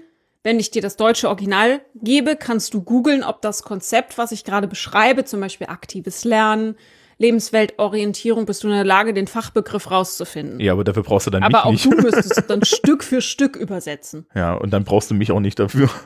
Ja, weil- eben. So äh, macht nicht so richtig Sinn. Ja. Ähm, also das ist, das ist, äh, das, das ist ja auch wirklich sehr spannend. Also dieses B2, was meine Schülerinnen und Schüler dann am Ende können. Ne? Also wenn ich euch jetzt sage, okay, wir haben jemanden, dem, dem gebe ich einen Vierer im Fachabi. Für die meiste Verwendung in den meisten Jobs ist diese Person von ihrer Fremdsprachenkompetenz her grundlegend geeignet. Ja? Sie wird sehr wahrscheinlich einen deutschen Akzent haben, sie wird sehr wahrscheinlich grammatikalische Fehler machen. Das wird niemanden interessieren. Die Anforderungen für sogenanntes Business English, ja, es gibt ja tatsächlich da nochmal einen, einen extra Bereich, sind ganz anders. Also die sind wirklich so in dem Büro, wo, wo man sagt, äh, Hauptsache verständlich und jeder sollte sein Fachvokabular drauf haben, ne? So. Und dann hast du ja auch solche Sachen, dass dann Menschen aus anderen Ländern anrufen und dass die Lingua Franca ist und dann bist du so und so verloren auf hoher See. Weil, ja, Menschen aus, Menschen aus China oder so, ja, das ist, das ist, die haben genauso eine Akzentfärbung wie du und dann hast du erstmal eine Viertelstunde Spaß, egal wer da anruft, ja, äh, mit denen zu parsen, was ist, aber das nimmt jeder in Kauf. Ja, das Ja. ist im Übrigen dann wieder Kompetenz, die du erwirbst. Ja, Mhm. und ich habe zum Beispiel das Problem, ich bin halt eigentlich nur mit Menschen zusammen, die nicht wirklich gut Englisch können und sehr, sehr selten mit Native Speakern. Jedes Mal, wenn ich ins englischsprachige Ausland fahre, ja, scheiße ich mich erstmal einen halben Tag lang ein. Ja, nicht, weil ich nicht wüsste, dass ich verstanden werde, sondern einfach, weil, ja, als ich in Irland war, war ich erstmal eine halbe Stunde richtig schön fertig mit der Welt, weil wie reden die hier? Und ich Ja. habe mal ein halbes Jahr in Schottland gewohnt. Ich war bin das eigentlich halbwegs gewohnt, ne? Mhm. Aber das ist In genau der ersten- Kompetenz. Für den Drittmittelantrag, den ich gerade fertiggestellt habe, äh, eine Stadt, mit der wir kooperieren, ist Nottingham. Und die Person, mit der ich da telefoniert habe, ist aus Nottingham. Ah, die hat einen Und- nordenglischen Akzent. Ja, und der ist so geil. Was wollen du? Ich war die, ich war die halbe Kon Telefonkonferenz damit beschäftigt, ihr einfach nur zuzuhören und zu denken, Ist es, ist es, ist es Geordie? War das ein Geordie-Akzent? Ist das da oben? Äh, Weiß Nee, nee, Nottingham ist nicht so weit oben. Nee, Ähm, ist noch relativ so mittig von, von England. Also es ist eigentlich ziemlich in aber der ich Mitte. war äh, super angetan. Ja. Ähm, was ich aber, um nochmal auf so das große Bildungsding zurückzukommen, was mir so ein bisschen ausstößt, wir merken das ja auch immer in den Studien, so PISA und so, Bildungserfolg hängt krass von der sozialen Herkunft ab. Und das hängt natürlich unter anderem damit zusammen, dass wir zwar Kompetenzorientierung machen, aber die Grundbedingung, um Kompetenzen zu entwickeln, Bereitschaft und Fähigkeit, die überlassen wir dem Zufall beziehungsweise dem Elternhaus, was ungefähr das gleiche ist. Ähm, Zufall und Elternhaus. Und ich weiß nicht, also zum einen finde ich es moralisch falsch zu sagen, bei 20 Prozent des Jahrgangs, wenn die halt hinten runterkippen, ist okay. Zum anderen finde ich es gesellschaftlich riskant zu sagen, oh ja, auf 20 Prozent der Jugendlichen können wir eigentlich auch verzichten. So. Warte, und wenn Weil du jetzt Erfolg mit, deiner, mit deinem Problem haben möchtest, musst du sagen, ist auch ökonomisch problematisch. Das ist zwar eklig, das zu sagen, ähm, aber das bringt dich relativ weit. Ähm, Das bringt mich auch nicht weiter. Ich habe nämlich schon oft Ja. gesagt, dass äh, ein Dollar investiert in Bildung fünf Dollar Rendite gibt, aber das interessiert irgendwie niemanden. Weil der Renditehorizont so groß ist. ja, das stimmt. So Oder ich bring's einfach nicht legt rüber. auch keiner mehr an. Also, Ja. ich glaube, die hören mir einfach nur nicht zu, weil wenn ich sage, das gibt fünf Dollar Rendite für jeden Dollar, den du reinsteckst, die glauben mir kein Wort. Was ich verstehen kann, ich würde mir das auch nicht glauben. Ja. ähm. Mhm. Ja, aber recht hast du. Naja, Wir sollten die PISA, die Kritik an, der, an, an dem PISA-Ding vielleicht auch nochmal verlegen. na, Pisa ist ja, Welche? Da gibt's einige. Die mein, mit dem äh, Einfluss äh, der sozialen Herkunft. ja. Wo, wobei ähm, sie ja bei Pisa da, da immer ein Panel machen, ne? Und das schon mit mitforschen. Ähm, ich, das benutze ich hin und wieder, um Sozialkunde den Leuten zu zeigen, dass halt ähm, die wahrscheinlich, dass, dass wir halt in Deutschland stark nach sozialem Status selektieren. Hat auch schon zu sehr viel bösem Blut geführt. Ja, weil die Leute dann gerade in der beruflichen Oberschule da da sitzen und sagen, ja, aber ich bin doch jetzt hier am Gymnasium. Ich sage, nee, sind sie eben nicht. Sind sie nicht. Sie sind, das, Ja. sie sind auf der Aussortierschiene des Gymnasiums. Richtig. Ja, und, äh, und das waren halt Leute, die sich gedacht haben, ja, jetzt mache ich hier mein Fachabitur und danach studiere ich irgendwas und dann, ja, und dann werde ich irgendwie richtig aussteigen. Und ich sagte, nein. Ich behaupte, weil man von seinem eigenen Standpunkt aus nur so weit gucken kann, wie es sozial angedacht ist und diesen Aufstieg bereits als Aufstieg empfindet, weil es der eigene Aufstieg ist, aber man gar nicht überblicken kann, wo man in dieser Gesellschaft überhaupt steht. Ja, das Ich glaube, das ist relativ schwierig, das zu überblicken, wo man in dieser Gesellschaft gerade steht. Und natürlich, weil ja durchaus erstmal so, so als großes Konstrukt da schon immer noch erzählt wird, dass das Bildungssystem da so, so, so durchgeht. Also, weil, weil wir es ja heute schon mit obskuren bayerischen Logiken hatten. Aber ein Standardding, dass das Kultusministerium hier auch so verbreitet, was auch technisch stimmt, aber wo wir jetzt gleich soziologisch ein bisschen drüber uns amüsieren können, ist die Ansage, dass es in Bayern keinen Abschluss ohne Anschluss gibt. Also sprich, Hä? Okay. Ähm, erstens, es gibt einen, nämlich einen nicht qualifizierenden Hauptschulabschluss. Das ist ein Abschluss ohne Anschluss. Danach kannst du nur noch eine bestimmte Ausbildung machen und danach bist du unten. Ja, Punkt. Mhm. Ähm, die einzigen, die unter dir dann sind, sind Leute, die keine Berufsausbildung und einen nicht qualifizierenden Hauptschulabschluss haben. Aber ansonsten, wenn du einen qualifizierenden Hauptschulabschluss hast, ne? also es gibt jetzt den einen Weg, du gehst in die vierte Klasse ins Gymnasium, fällst hinten mit dem Abi raus. So.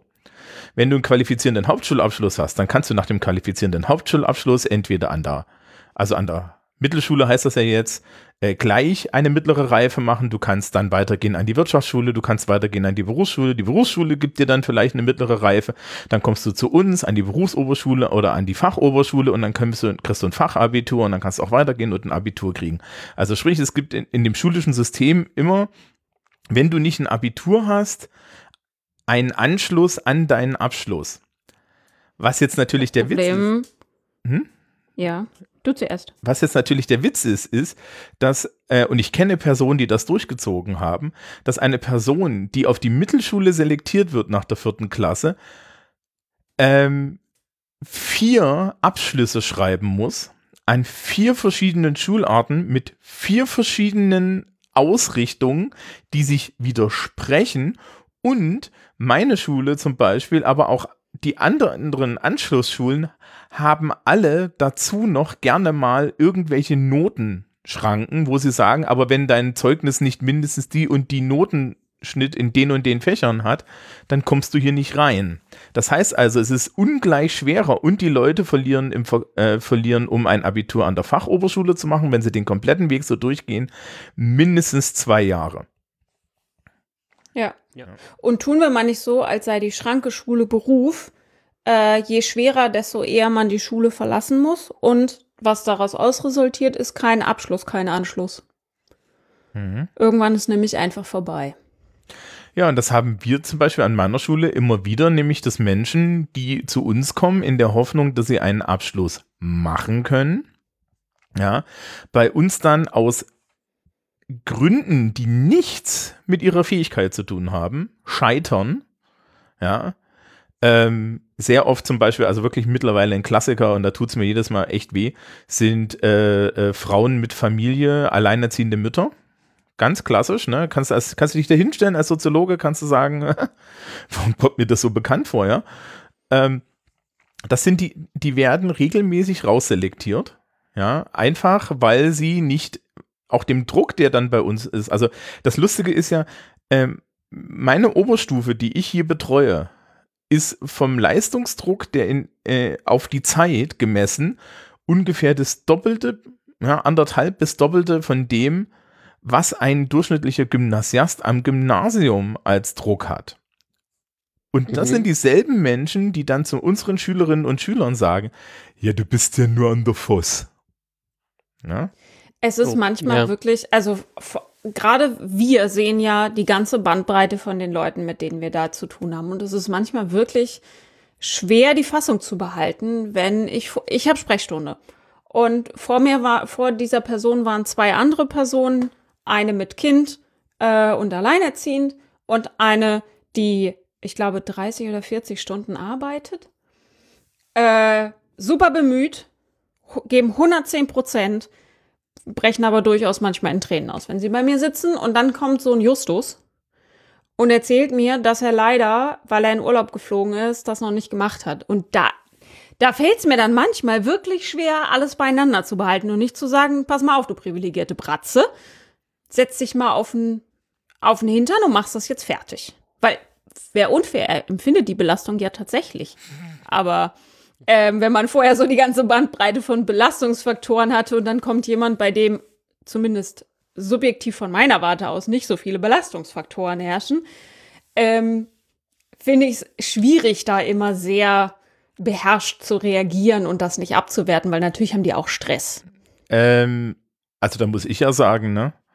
Wir Lehrkräfte, wir machen schon eine Fallunterscheidung der Begründung. Und wenn der zu mir Also käme, ich auch. Also es kommt auch drauf an, was du von mir willst. So, Ja, äh, also Ist vielleicht auch, also wer so dumm ist und das so kommuniziert, ne? Christoph, deine Hoffnung. ja, Also, also Nee, die ich Leute hatte sind schon so. Leute, die zu mir gekommen sind und gesagt haben, also ich habe hier nebenbei noch ein anderes Seminar, das läuft parallel, ich würde alle 14 Tage kommen, ist das okay? Nein. Ja, aber wenn ich nur jedes zweite Mal nicht dabei würde Ihnen das auch nicht auffallen. Ja, dann hättest du es mir aber gerade auch nicht gesagt. Du Dummerchen. Ja. Ne? Erzählt mir doch nicht alles. Datenschutz, Datensparsamkeit. ja. Menno. Also, also da ist, äh, da, das ist übrigens eine Sache, die mir aufgefallen ist. Eine, eine zentrale Kompetenz, die ich in der Schule noch gelernt habe, können, haben unsere Schülerinnen und Schüler anscheinend nicht mehr so sehr gelernt und das ist kriminelle Energie. Oder wahlweise bin ich halt einfach krimineller als die, dass ich das immer sehe. Ja. Aber äh, eine Kompetenz, die du zum Beispiel als Lehrkraft haben musst, ist, ein Freund von mir, der ist, ist Sozialpädagoge, hat, hat, hat das immer genannt, pädagogische Naivität. Ja, so. Sowas wie, hm, gehe ich jetzt, gehe ich jetzt durch und gucke nach, wer die Hausaufgaben hat, oder lasse ich es heute vielleicht mal lieber? ja? Mhm. So, wenn du auf, äh, Christoph kennt das vielleicht vom, vom, vom Ferienlager, wobei deine Schülerin, äh, deine, deine Kinder da sind ein bisschen jünger, aber so, so weißt du, wenn du mit so 16-Jährigen unterwegs bist, kann dir das ja Die haben wir passieren. teilweise auch. Ja, ja, kann dir das ja passieren, dass da zum Beispiel so Eistee, also früher waren das immer Eistee-Packungen. Ja. Mhm. Und wir wissen alle, dass der Eistee im Zweifel mh, hm, Äh, mit, äh. mit, mit russischem Wasser gestreckt ist. Und, mhm. und so, und, und du hast halt die Option, ne? Rieche ich jetzt dran und mach den auf oder nicht? Ja. Und du hast auch die Möglichkeit einer, einer nochmal deutlichen informellen Ansprache, ähm, die nochmal deutlich sein kann, bevor du dann formale Wege beschreitest. Ja, gibt schon viel. Problematischer finde ich es noch beim, beim Thema Rauchen. Da denke ich mir immer so, Leute, bitte seid einfach nicht zu dumm. Also, weil das kriege ich euch, wenn ich euch jetzt hier auf den, in der Ferienfreizeit für zwei Wochen die Kippen abnehme, ne? Damit, da, dadurch hört ihr das Rauchen nicht auf, ähm, im Zweifel. Und bitte zündet hier nicht alles an, wenn es trocken ist. Also raucht nicht zu dumm und macht's nicht so, dass ich sehen muss. So. Genau, genau. Also so strategisch, warum gehen denn die, warum gehen denn immer diese kleine Gruppe? Ja, warum gehen die denn immer da hinten hinter dieser, dieser Hecke spazieren? Ach, die werden doch nur spazieren gehen. Ja? Ähm, Nochmal zu formellen Bildungskontexten. Es gibt ja diese Theorie, dass, ähm, ich kenne sie, glaube ich, nur für AbiturientInnen, aber ich nehme mal an, dass das alle Schülerinnen und Schüler betrifft, ähm, dass die nicht mehr die Leistung bringen, die sie früher gebracht haben, weil zu viel Ablenkung vorhanden ist. Also es wird ja manchmal argumentiert, ja, früher war das Abi viel schwerer und äh, die waren, die waren viel besser ausgebildet, die Menschen, die Abi gemacht haben, und jetzt ist das so super leicht und wir können von denen überhaupt nichts mehr verlangen, weil die den ganzen Tag Fernsehen gucken und Minecraft spielen. Keine Ahnung, ich ziehe mir das gerade ein bisschen aus dem Arsch. Mhm. Ähm, würdet ihr sagen, die Leute sind weniger leistungsfähig, weil so viel nebenbei läuft? Also ich würde sagen, dieses zu viel nebenbei ist ein sehr wohlfeiles Argument von Leuten, die komplett verkennen, welche ähm, Belastung auf einem Menschen im Alter zwischen 16 und 18 Jahren heutzutage so liegen. Ja. Ähm, also das ist total wohlfeil zu sagen, also das ist halt eigentlich so ein Anti-Millennial-Argument, ne? Vor allem ist das, glaube ich, ein ziemlich klassistisches Argument. Ist es weil auch noch ich sehe dazu. ein, dass so ein 1920er Abiturient, das war wahrscheinlich, der war männlich in den meisten Fällen, der war wohlhabend in den allermeisten Fällen und hatte sonst nicht viel zu tun, außer Abitur zu machen. So, und wenn Ja. ich dann sehe, wie heterogen die Schülerschaft oder auch die Studierendenschaft heute ist und was die alles zu bewältigen hat, ja, dann hat die mehr zu tun. Ja, dann hat die vielleicht nicht 100% der Aufmerksamkeit und Energie für Schule oder Studium. Also ich kann dazu so ein paar Erfahrungswerte geben. Ähm, aus Ich wollte dazu noch ganz kurz, Genau, also äh, meine Meinung, ja, bin da, bin, bin da bei euch. Ähm, zum anderen finde ich es einfach, äh, also die Behauptung ist deswegen schon einfach so völlig abstrus, weil es einfach empirisch so schlecht nachzuprüfen ist, ne? Also, so, Ja. ja, s- s- so what? Also, du, du wirst es einfach nicht vernünftig rausfinden können. ja, Es wird ja immer argumentiert mit, die Aufgaben waren schwerer und das ließe sich ja auch nachprüfen. Ich bin mir nicht so die viel. Aufgaben waren also- nicht schwerer. Ja, also wie will man das auch, also wie, wie sollte man denn verargumentieren, dass man das Abitur leichter gemacht hat? Also Die Aufgaben sind anders. genau, das ist das Problem. Dieses anders wird aber sehr oft, ähm, was nämlich die Aufgaben heutzutage sind. Also ich muss auch sagen, dass ich mit, mit, wir haben jetzt aktuell in Englisch zum Beispiel Aufgabenformen, die machen das künstlich wieder schwerer, weil sie zum Beispiel eine Situation einführen, die komplett irrelevant sind. Ja, also als Aufgabe, eine echte Aufgabe in Englisch ist, schreibe einen Aufsatz schrei und es ist alles künstlich. Es wird aktuell so getan, als müsste man es natürlich machen und das macht die Aufgabe dann schwerer. Die schließt schon wieder Leute aus. Früher waren Aufgabenformen hermetischer. Ja, das heißt also, diese, diese, wir hatten es ja vorhin von Kompetenzverhandlungen, die war viel, viel schwieriger und dementsprechend war das natürlich so, dass es für bestimmte Leute schwerer war, die Aufgabe überhaupt zu verstehen. Ähm, was ich noch als Beispiel sagen wollte, also wenn ich jetzt von einer 30-Mann-Klasse ausgehe, ja, so eine normale Klasse, die ich unterrichte, muss ich davon ausgehen, dass ein Viertel der Schülerinnen oder, und, und Schüler im Raum einen Nebenjob haben. Ja, dass äh, mindestens eine Person im Raum ist, die eigentlich ihre Familie versorgt, dass mindestens zwei oder drei Menschen dort in dem Raum sind, die einen so hohen emotionalen äh, Wert und eine so hohe relative Verzweiflung auf den Erfolg an dieser Schule dort hineinlegen, ähm, dass sie eigentlich schon stehend nervös sind, wenn sie das, wenn das Schuljahr der 12. Klasse anfängt, also ist das Prüfungsjahr. Und dass ich mindestens noch äh, zwei Leute habe, deren Eltern sie deswegen aus denselben Gründen prügeln und dass ich noch mal mindestens zwei Leute habe, also die können auch dieselben Leute teilweise sein, die gleich, äh, die die ganze Zeit kämpfen müssen, nicht von, von besagten Eltern von der Schule genommen zu werden, weil die schon seit anderthalb Jahren sagen, ja, warum machst denn du nicht eine Lehre? Mhm. plus die Heterogenität, dass die Leute aus dem ganzen Landkreis kommen, ja, ähm, plus alle anderen äh, äh, Ismen, die man sich vorstellen kann, von Gender über Klasse, über Migration, über sonst was. Und mir geht's richtig gut, weil ich bin im ländlichen Bayern und es ist bei weitem nicht so divers, wie es zum Beispiel in München oder Nürnberg aussieht. Ja. Also, das ist einfach mal äh, so, so infam zu sagen, die Leute sind abgelenkt. Ja, das ist totaler Quatsch. Ja, die Vor sind allem nicht abgelenkt suggeriert so ein bisschen, als sei das, womit man abgelenkt ist, nebensächlich oder unwichtig. Das wollte ich gerade auch sagen. Also nur weil ihr mit den, äh, mit, mit dem, was ihr als Ablenkung ähm, fast äh, absolut überfordert seid, um das mal so deutlich zu, zu formulieren, ähm, bedeutet das nicht, dass das unwichtig ist oder halt äh, unwichtig sein wird später mal, ähm, weil das einfach zum Teil, glaube ich, Technologien sind, die ähm, ja einfach ähm, jetzt vielleicht noch nicht die große Rolle auch auf dem Arbeitsmarkt spielen, aber es halt sicher spielen werden, wenn das Kinder und Jugendliche von heute benutzen.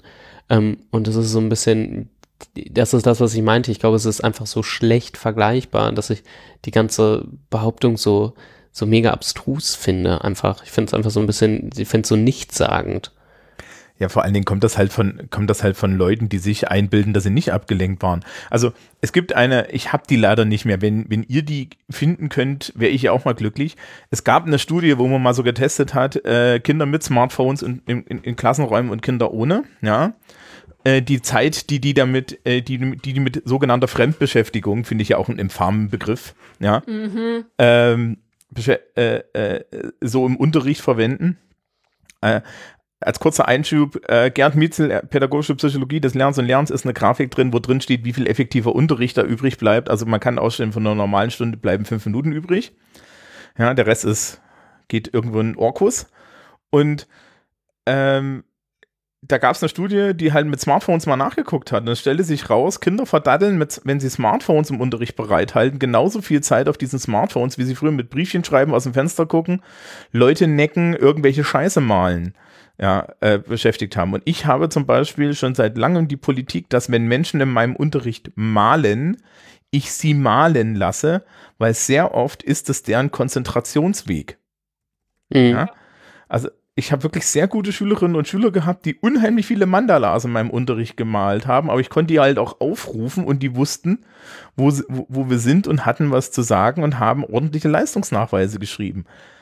Ja, und ich bin jemand, der hat seine ganze Ze- sein ganzes Leben äh, mit irgendwie mit Metal-Musik im Hintergrund gelernt und kontrolliere heutzutage deren Aufgaben, indem hier im Hintergrund irgendwelcher Techno läuft.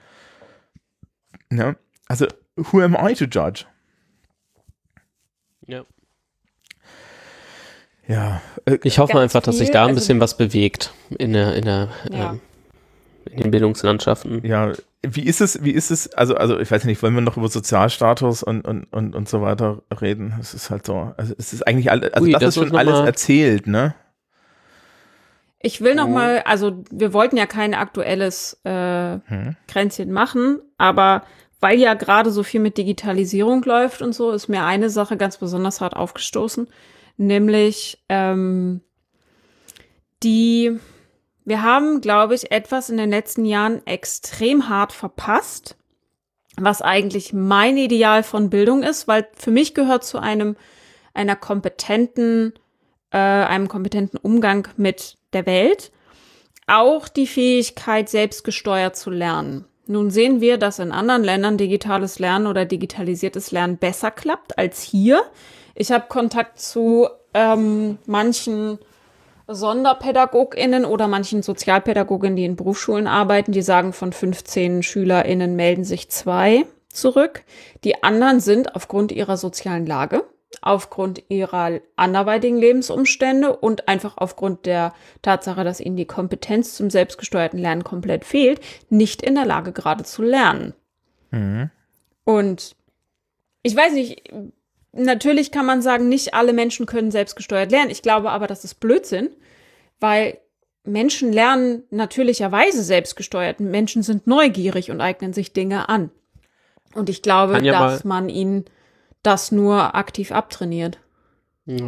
Also ich habe das Gefühl, dass ähm, ich habe hier ja die, die Direkteinblick in, in die Sonderpädagogik quasi ähm, und die Arbeit, die da betrieben wird in der Schule, so wie ich das erlebe, und das sind jetzt, das ist äh, normale ähm, Haupt- und Realschule eigentlich zusammen, also ähm, richtig, richtig gelebte Inklusion sollte das sein, und das ist ja nochmal ein eigener Komplex, ähm, dass das aber offenbar ein Großteil der ähm, ja, der Kompetenzvermittlung erstmal ist. Ähm, SchülerInnen, die äh, Lernbarrieren haben, haben offenbar ganz häufig Probleme einfach darin, äh, ihre Arbeiten selbst zu strukturieren, was äh, gerade dann ein Problem wird, wenn du so moderne Unterrichtskonzepte eigentlich fahren möchtest, die mit ganz viel Freiarbeit und äh, wir suchen uns mal selbst aus, was uns interessiert und was wir äh, lernen wollen und das können wir selbst entscheiden und, und so ähm, kombinierst, also wenn du einerseits so, so recht freie Ideale auf der einen Seite hast, was es ja jetzt auch ganz viel in Grundschulen gibt, ne? weil die Idee ist, okay,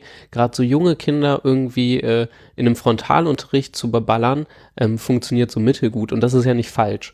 Ähm, und deswegen wollen wir quasi Lernangebote schaffen, die über intrinsische Motivation die Kinder abholen. Ähm, ist das auch schön, aber äh, dabei bleiben halt Kinder auf der Strecke, die sich zwar vielleicht für ein Thema entscheiden können, sich irgendwas abholen, dann aber von, äh, vor ihrem Arbeitsauftrag oder wie auch immer sitzen und völlig äh, hilflos sind, weil sie einfach nicht arbeiten können, weil sie nicht wissen, wo sie wie ansetzen können. Von daher bin ich da, glaube ich, aus dem, was ich mitkriege, absolut bei dir.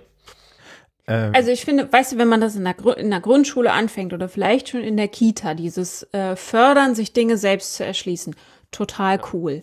Bei allen anderen Schülerinnen und Schülern, die insbesondere durch äh, Hauptschulen und Realschulen gegangen sind, vergiss es. Ja, sehen und wir. Das sehe ich. Warum? Also aus der Sicht der Betroffenen, ganz ehrlich, warum zum Teufel sollten die freiwillig irgendwas tun? Die meisten von denen haben nur negative Erfahrungen mit dem Bildungssystem. Warum sollen die sich hinsetzen und irgendwas selbstständig tun? Erstmal haben sie es nicht gelernt. Das heißt, sie müssen jetzt doppelt hart arbeiten, um zu erreichen, was sie sonst tun würden, wenn man sie intensiv betreut. Und sie haben überhaupt keine positive Verbindung zu der Sache. Die meisten, mhm. also davon, das ist jetzt mein äh, fachwissenschaftlicher Standpunkt, dass die meisten ähm, Probleme beim Lernen eigentlich gelernte Erfahrungen vorheriger Lernsituationen sind, nämlich die Vermeidung der Aufgabe, weil das funktioniert. Ja. Ja. Ähm, da kann, also. Äh, so habe ich Mathe in der Oberstufe bestanden. Ja, äh, ja ich auch. ja, genau. Ich hab's gekonnt. Ähm, das ist gut. Und dann war ich zu Stellt faul. euch vor, ich hatte nur fünf, nee, sechs Punkte in Mathe, habe aber mit Statistik im Studium kein Problem gehabt. Seltsam, Komisch. Ne? Ähm, ja. Also ich bin voll bei euch und ich kann da vielleicht auch so noch, noch, noch ein bisschen was zu, zu sagen. Und zwar, ähm, wir haben zeitgleich mit dieser Sendung, lustigerweise, am, am Sonntag kommt äh, unsere Schulsprecherfolge. Die normalerweise kommt der Schulsprecher immer eine Woche später, aber ich muss das aus Aktualitätsgründen vorziehen. Und wir haben dort besprochen, dass ein zentrales Problem, was Lehrkräfte aktuell haben, mit digitalem Unterricht ist, sich an den Kontrollverlust zu gewöhnen. Ja. ja. Mhm. Und diese, ähm, und äh, die Idee, dass die Lehrkraft in, ja, äh, qua der Kontrolle über die Schülerinnen und Schüler äh, denen zum Lernen verhilft, ist so tief bei ganz vielen meiner Kolleginnen und Kollegen angesiedelt, dass die das jetzt nicht können. Also ich war, ne, ich war total tiefenentspannt, ja. Ähm, ich habe ja gesagt, ihr macht eure Aufgabe und wir reden eine Woche später drüber. Und wenn ihr sie nicht macht, ist auch nicht mhm. so schlimm, weil ich weiß, ihr seid in einer Notsituation. Ich gebe euch hier Möglichkeiten. Ähm, ich bin aber auch der, der seit diesem Jahr mittlerweile wirklich in allen seinen Klassen seinen 45-minütigen Vortrag zur Selbststrukturierung und zu, zu Selbstorganisation hält. Ja, weil ich weiß, dass die Leute das nicht können und noch nie davon gehört haben und es brauchen werden. Und der dann auch den Leuten sagt, kommt ja, wenn ihr Probleme habt zu mir, dann sprechen wir das durch. So. Das heißt also, ich falle schon wieder schon mehrfach, ich bin schon mehrfach kurz davor gewesen, E-Mail an meine KollegInnen zu schreiben, zu sagen, entspannt euch, verdammt nochmal. Ja, ich habe, ich habe in den letzten drei Wochen Schule, die wir hatten, ne, jetzt sind Ferien, äh, nach Woche 1 äh, hatte ich in im Videocall erstmal amtliche Beschwerden, dass äh, die Leute unter der Arbeitslast nicht mehr rausgekommen sind. In der ersten Woche hatte ich eine junge Mutter am Telefon, ähm, die damit überfordert war, weil auf 100 Wegen alle Lehrkräfte sie mit Aufgaben bombardiert haben und sie mit einem kleinen Kind daheim saß. Das führte dazu, dass ich meine Schulleitung dazu gezwungen habe, dass es klare Kommunikationswege gibt. Dass äh, Lehrkräfte verlieren, wenn sie nicht die Kontrolle haben, regelmäßig die Nerven. Ich habe das vor ein paar Jahren für mich selber schon im Unterricht lernen müssen. Ja, und meine persönliche Ungeduld spielt keinerlei Rolle dafür, wie schnell oder wie wenig oder wie langsam meine Schülerinnen und Schüler äh, fertig werden. Und wenn die eine Gruppe länger braucht, dann darf der Rest sich mal langweilen. Ja, das ist auch okay. Ich finde das so beeindruckend, wie sichtbar gerade wird, dass wir an einem Umbruch stehen, den wir eindeutig noch nicht bewältigt haben, weil dieser Kontrollverlust macht nur Sinn, wenn man sich vorher an diesem Meister-Schüler-Ding festgehalten hat und dachte, man ist die Entität im Klassenraum. Ähm, von Lernbegleitung als Ideal ist da noch keine Spur, weil wenn ich die Lernbegleitung wäre, müsste ich jetzt hier nicht paniken. So, dann gäbe es überhaupt gar keinen Grund zur Panik, weil eine Begleitung ist keine Kontrolle. So. Oh, ähm, mein Internet war gerade eben einfach mal ganz kurz weg und ich hatte so einen eingefrorenen Bildschirm und war latent panisch. Jetzt geht's wieder. Weil, seid ihr gerade bei dem, bei dem Punkt zwischen, Ja. äh, seid ihr gerade beim, beim Konzept des Lernbegleitens angekommen? Ja, ich habe gerade gesagt, dass diese Panik nur daraus resultiert, dass die immer noch verharren in diesem Meister-Schüler-Ding, weil Ja. eine Lernbegleitung ist keine Kontrolle, da wäre gar kein Grund zur Panik ja, also jetzt das ist über diesen Kontrollverlust. Ähm, wir Mhm. haben übrigens bei dieser ganzen digitalen Sache auch noch nicht darüber geredet. Ähm, und das habe ich, das habe ich im Schulsprecher den, den, den, den anderen Christoph sozusagen gefragt. Ähm, ich ich habe hier, ich habe ja hier so offenes, offenes Arbeitszimmer gefahren mit, ich habe mir dann so eine, eine Chaos Computer Club Pesthörnchen-Flagge hinten reingehangen und habe dann gesagt, okay, wir machen Videocall. Ja, ähm, weil die Schülerschaft auch eckig darauf war, den Hund zu sehen. Und ähm, und dann, dann habe ich gleich zu hören bekommen von ganz vielen Kollegen, nee, also mein, also ich zeige mich da jetzt nicht. Und ich dachte mir so, Leute, oh Gott, diese Videopanik, ey, die Naja, haben bei uns auch ganz ähm, viele Dozierende. äh, ich habe die Tage, gab es auch noch einen Podcast mit Jöran Mus-Mehrholz, der auch gesagt hat, das Wichtigste aktuell ist, ähm, den sozialen Kontakt zu halten mit den Schülerinnen und Schülern, ja, und zu sagen, ähm, es geht hier jetzt gar nicht mal primär darum, dass wir mit euch Aufgaben machen. Also ich habe, glaube ich, mit denen irgendwie eine halbe Stunde Aufgaben gemacht und danach haben wir geratscht. Ja, ich habe letztens Mhm. mit meinen Sozialkundeklassen auch geratscht. Es geht, äh, es geht auch um den, äh, es geht auch um den sozialen Anspruch. Aber soziale Ansprache, kann ich jetzt persönlich sagen, hat mir mehrfach in meiner Karriere Tritte verschafft von oben, die mir erklärt haben, dass ich meine Lehrerrolle nicht erfülle, weil die hat ja distanziert zu sein. Und das ist Quatsch. Ja, ähm, ich, ich kann den Leuten zugewendet sein und trotzdem in der Lehrerrolle.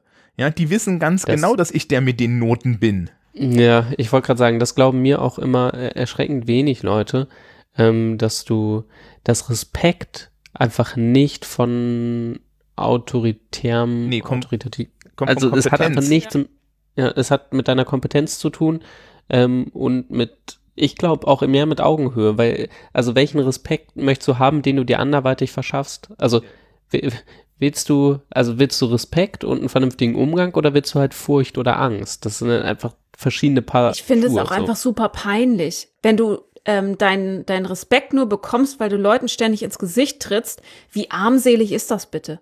Ähm, na, ich Und hab- halt auch nur, weil du es kannst, aufgrund deiner Genau, das- Position, das- sowas anderes. Äh, Ja. Das Zweite, was ich immer sage, und das ist eigentlich das, was Christoph gesagt hat, aber vielleicht habe ich den schöneren Begriff, äh, ist Transparenz.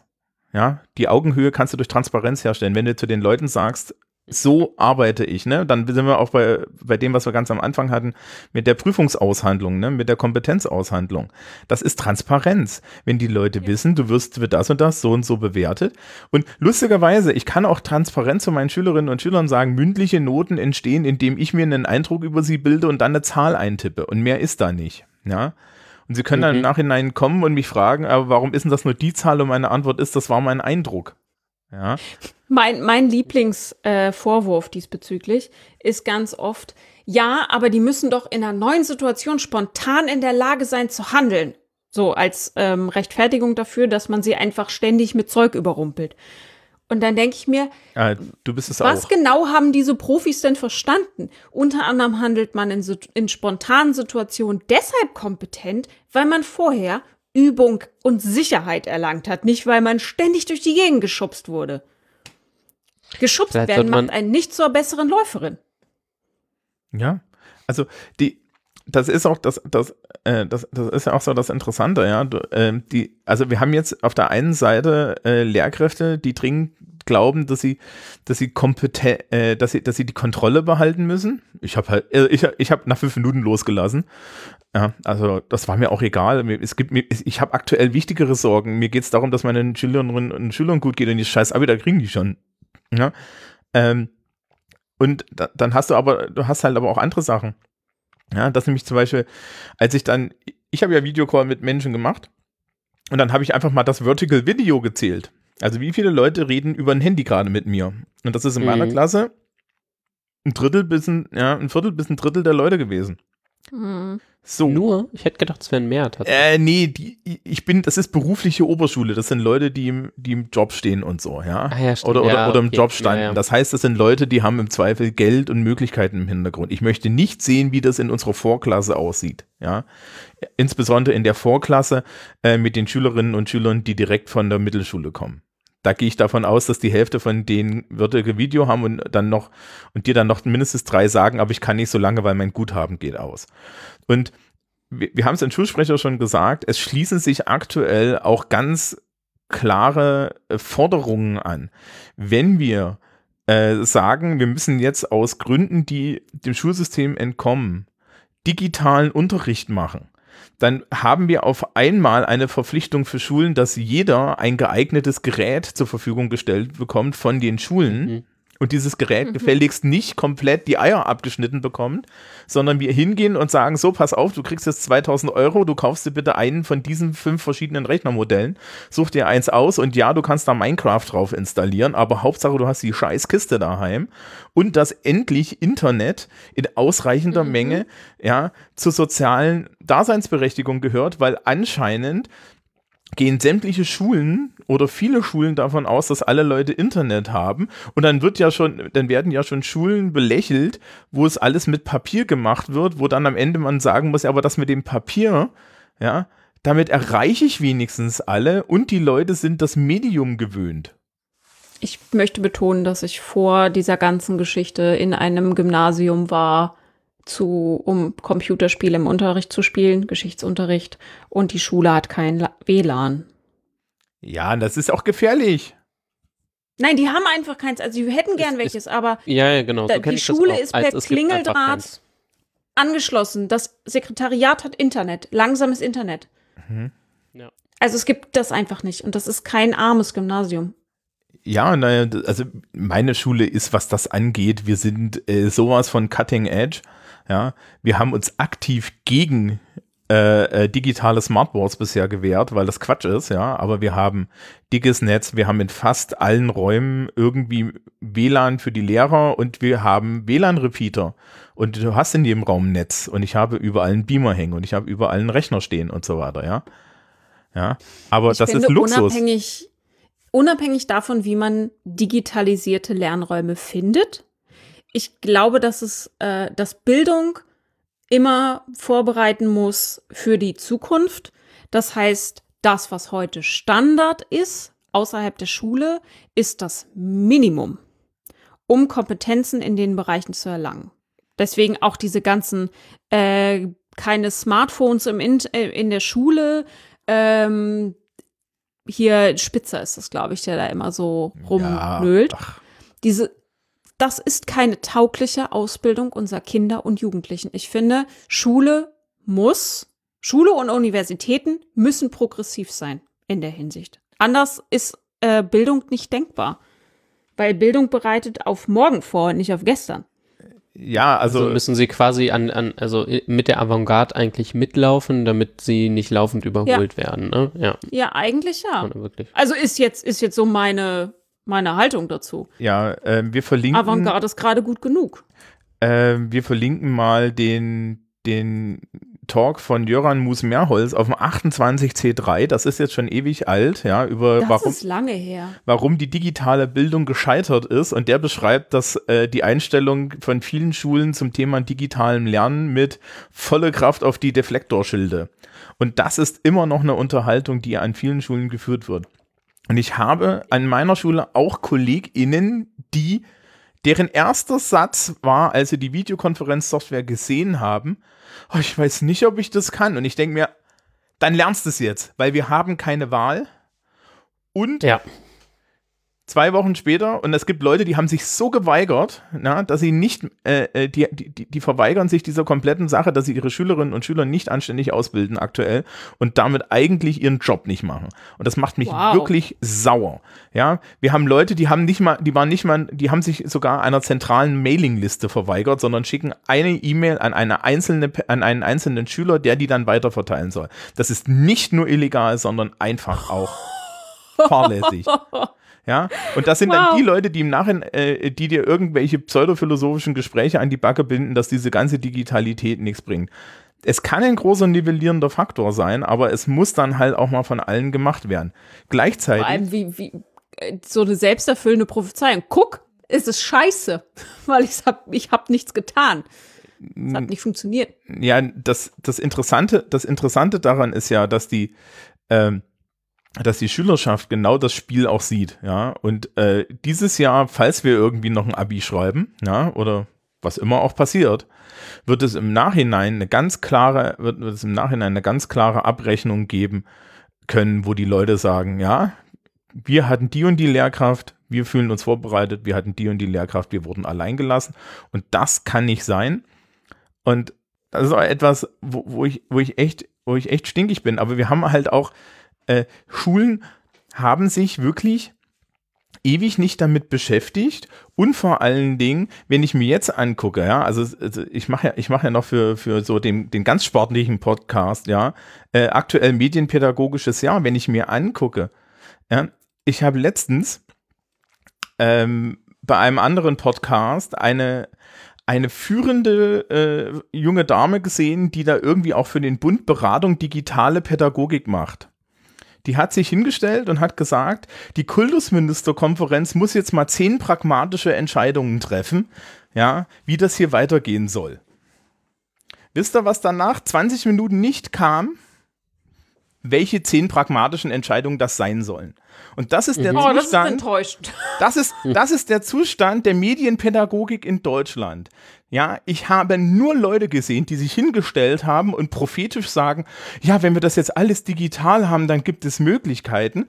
Wenn du hingehst und konkrete Fragen stellst, fallen die alle zusammen. Die fallen alle zusammen, ja, aber ich reg mich ja schon im dritten Podcast darüber auf, deswegen lassen wir das jetzt. Ähm, Ich glaube halt, das ist alles, das sind alles Symptome einer bestimmten Einstellung zu Bildung, die immer noch an dem Bild festhält, dass Bildung etwas ist, was man oben reinstopft oder dass Bildung eigentlich Wissen ist, was man oben reinstopft und dann kommt ein fertiger Arbeitnehmer raus. Und so funktioniert das nicht. Unsere Gesellschaft ähm, passt nicht zu diesem Bild von, von Bildung.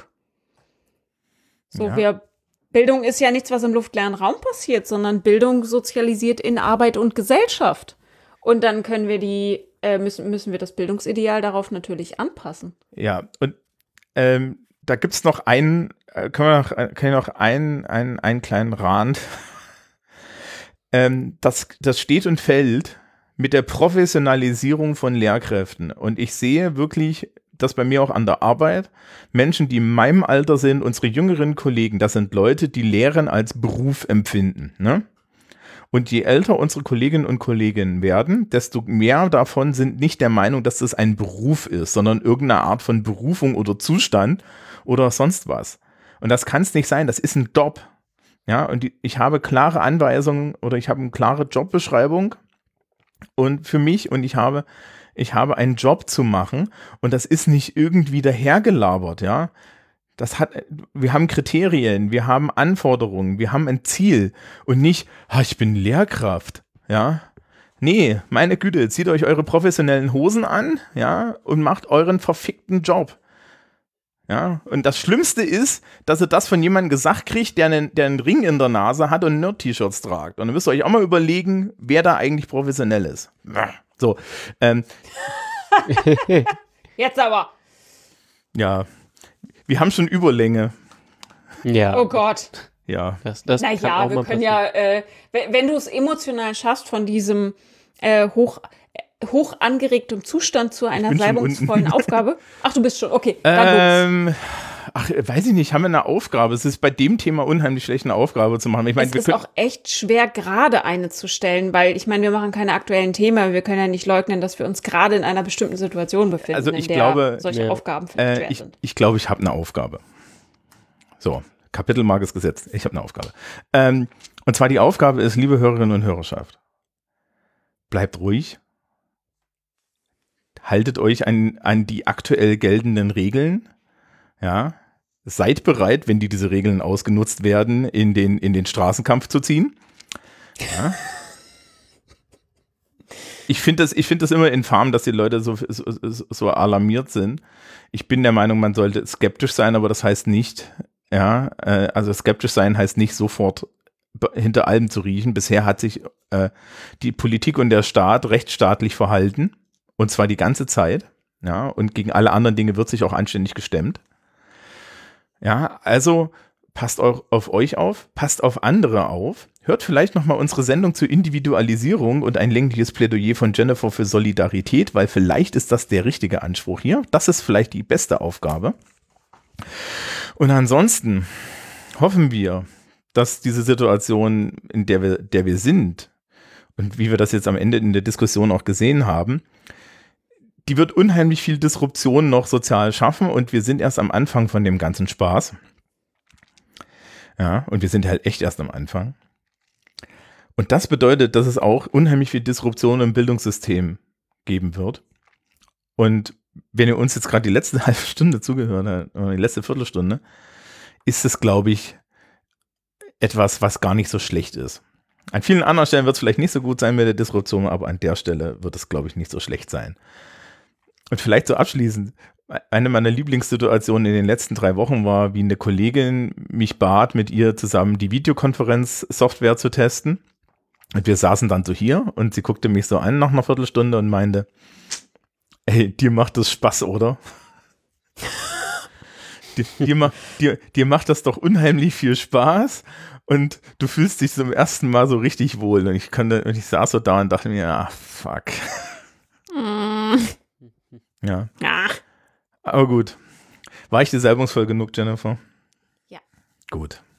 Mein Lieblingsmoment in den letzten Wochen war übrigens erst am Sonntag, als ich mittels VR-Brille im äh, Universum stand und dabei war, wie ein Stern stirbt. Oh, Das ist nenne ich cool. mal Bildungsfernsehen. Das war mega cool, auch wenn ich kurz Panik hatte, weil ich dachte, meine Füße stehen in Flammen, weil Gehirne funktionieren seltsam. Aber Mhm. ähm, das hat mir viel besser vermittelt, wie sowas funktioniert, als alles vorher. Jennifer, ne? Wenn das alles vorbei ist, TM, dann komme ich mal Ja, vorbei. dann darfst du meinen Dino streicheln. Ja, Das war jetzt ohne Kontext sehr, ein sehr seltsamer Satz. Entschuldigt bitte. Ja, ich komme auch irgendwann mal vorbei und probiere das aus. Oder ich gehe in meinen Hackerspace, wir haben auch so einen Teil. Ja, das macht Spaß, mach das mal. Ja. Und anscheinend kann man damit ja sehr gut, auch wenn sie, auch, auch wenn man dabei doof aussieht, Calisthenics machen. Ja, wie man an äh, Julius gesehen hat. Oh, und wenn du so eine, oder wenn ihr so eine Quest habt, ähm, so eine VR-Brille, es gibt einen Rundgang durch das Anne-Frank-Haus. Einen virtuellen Rundgang. Ich glaube, das ist eine coole Sache, sich sowas in VR anzugucken, anstatt nur darüber zu lesen oder Bilder zu sehen. Hm. Na dann. Halte die Ohren steif. Wir hören uns in einem Monat. bis dahin. Tschüss.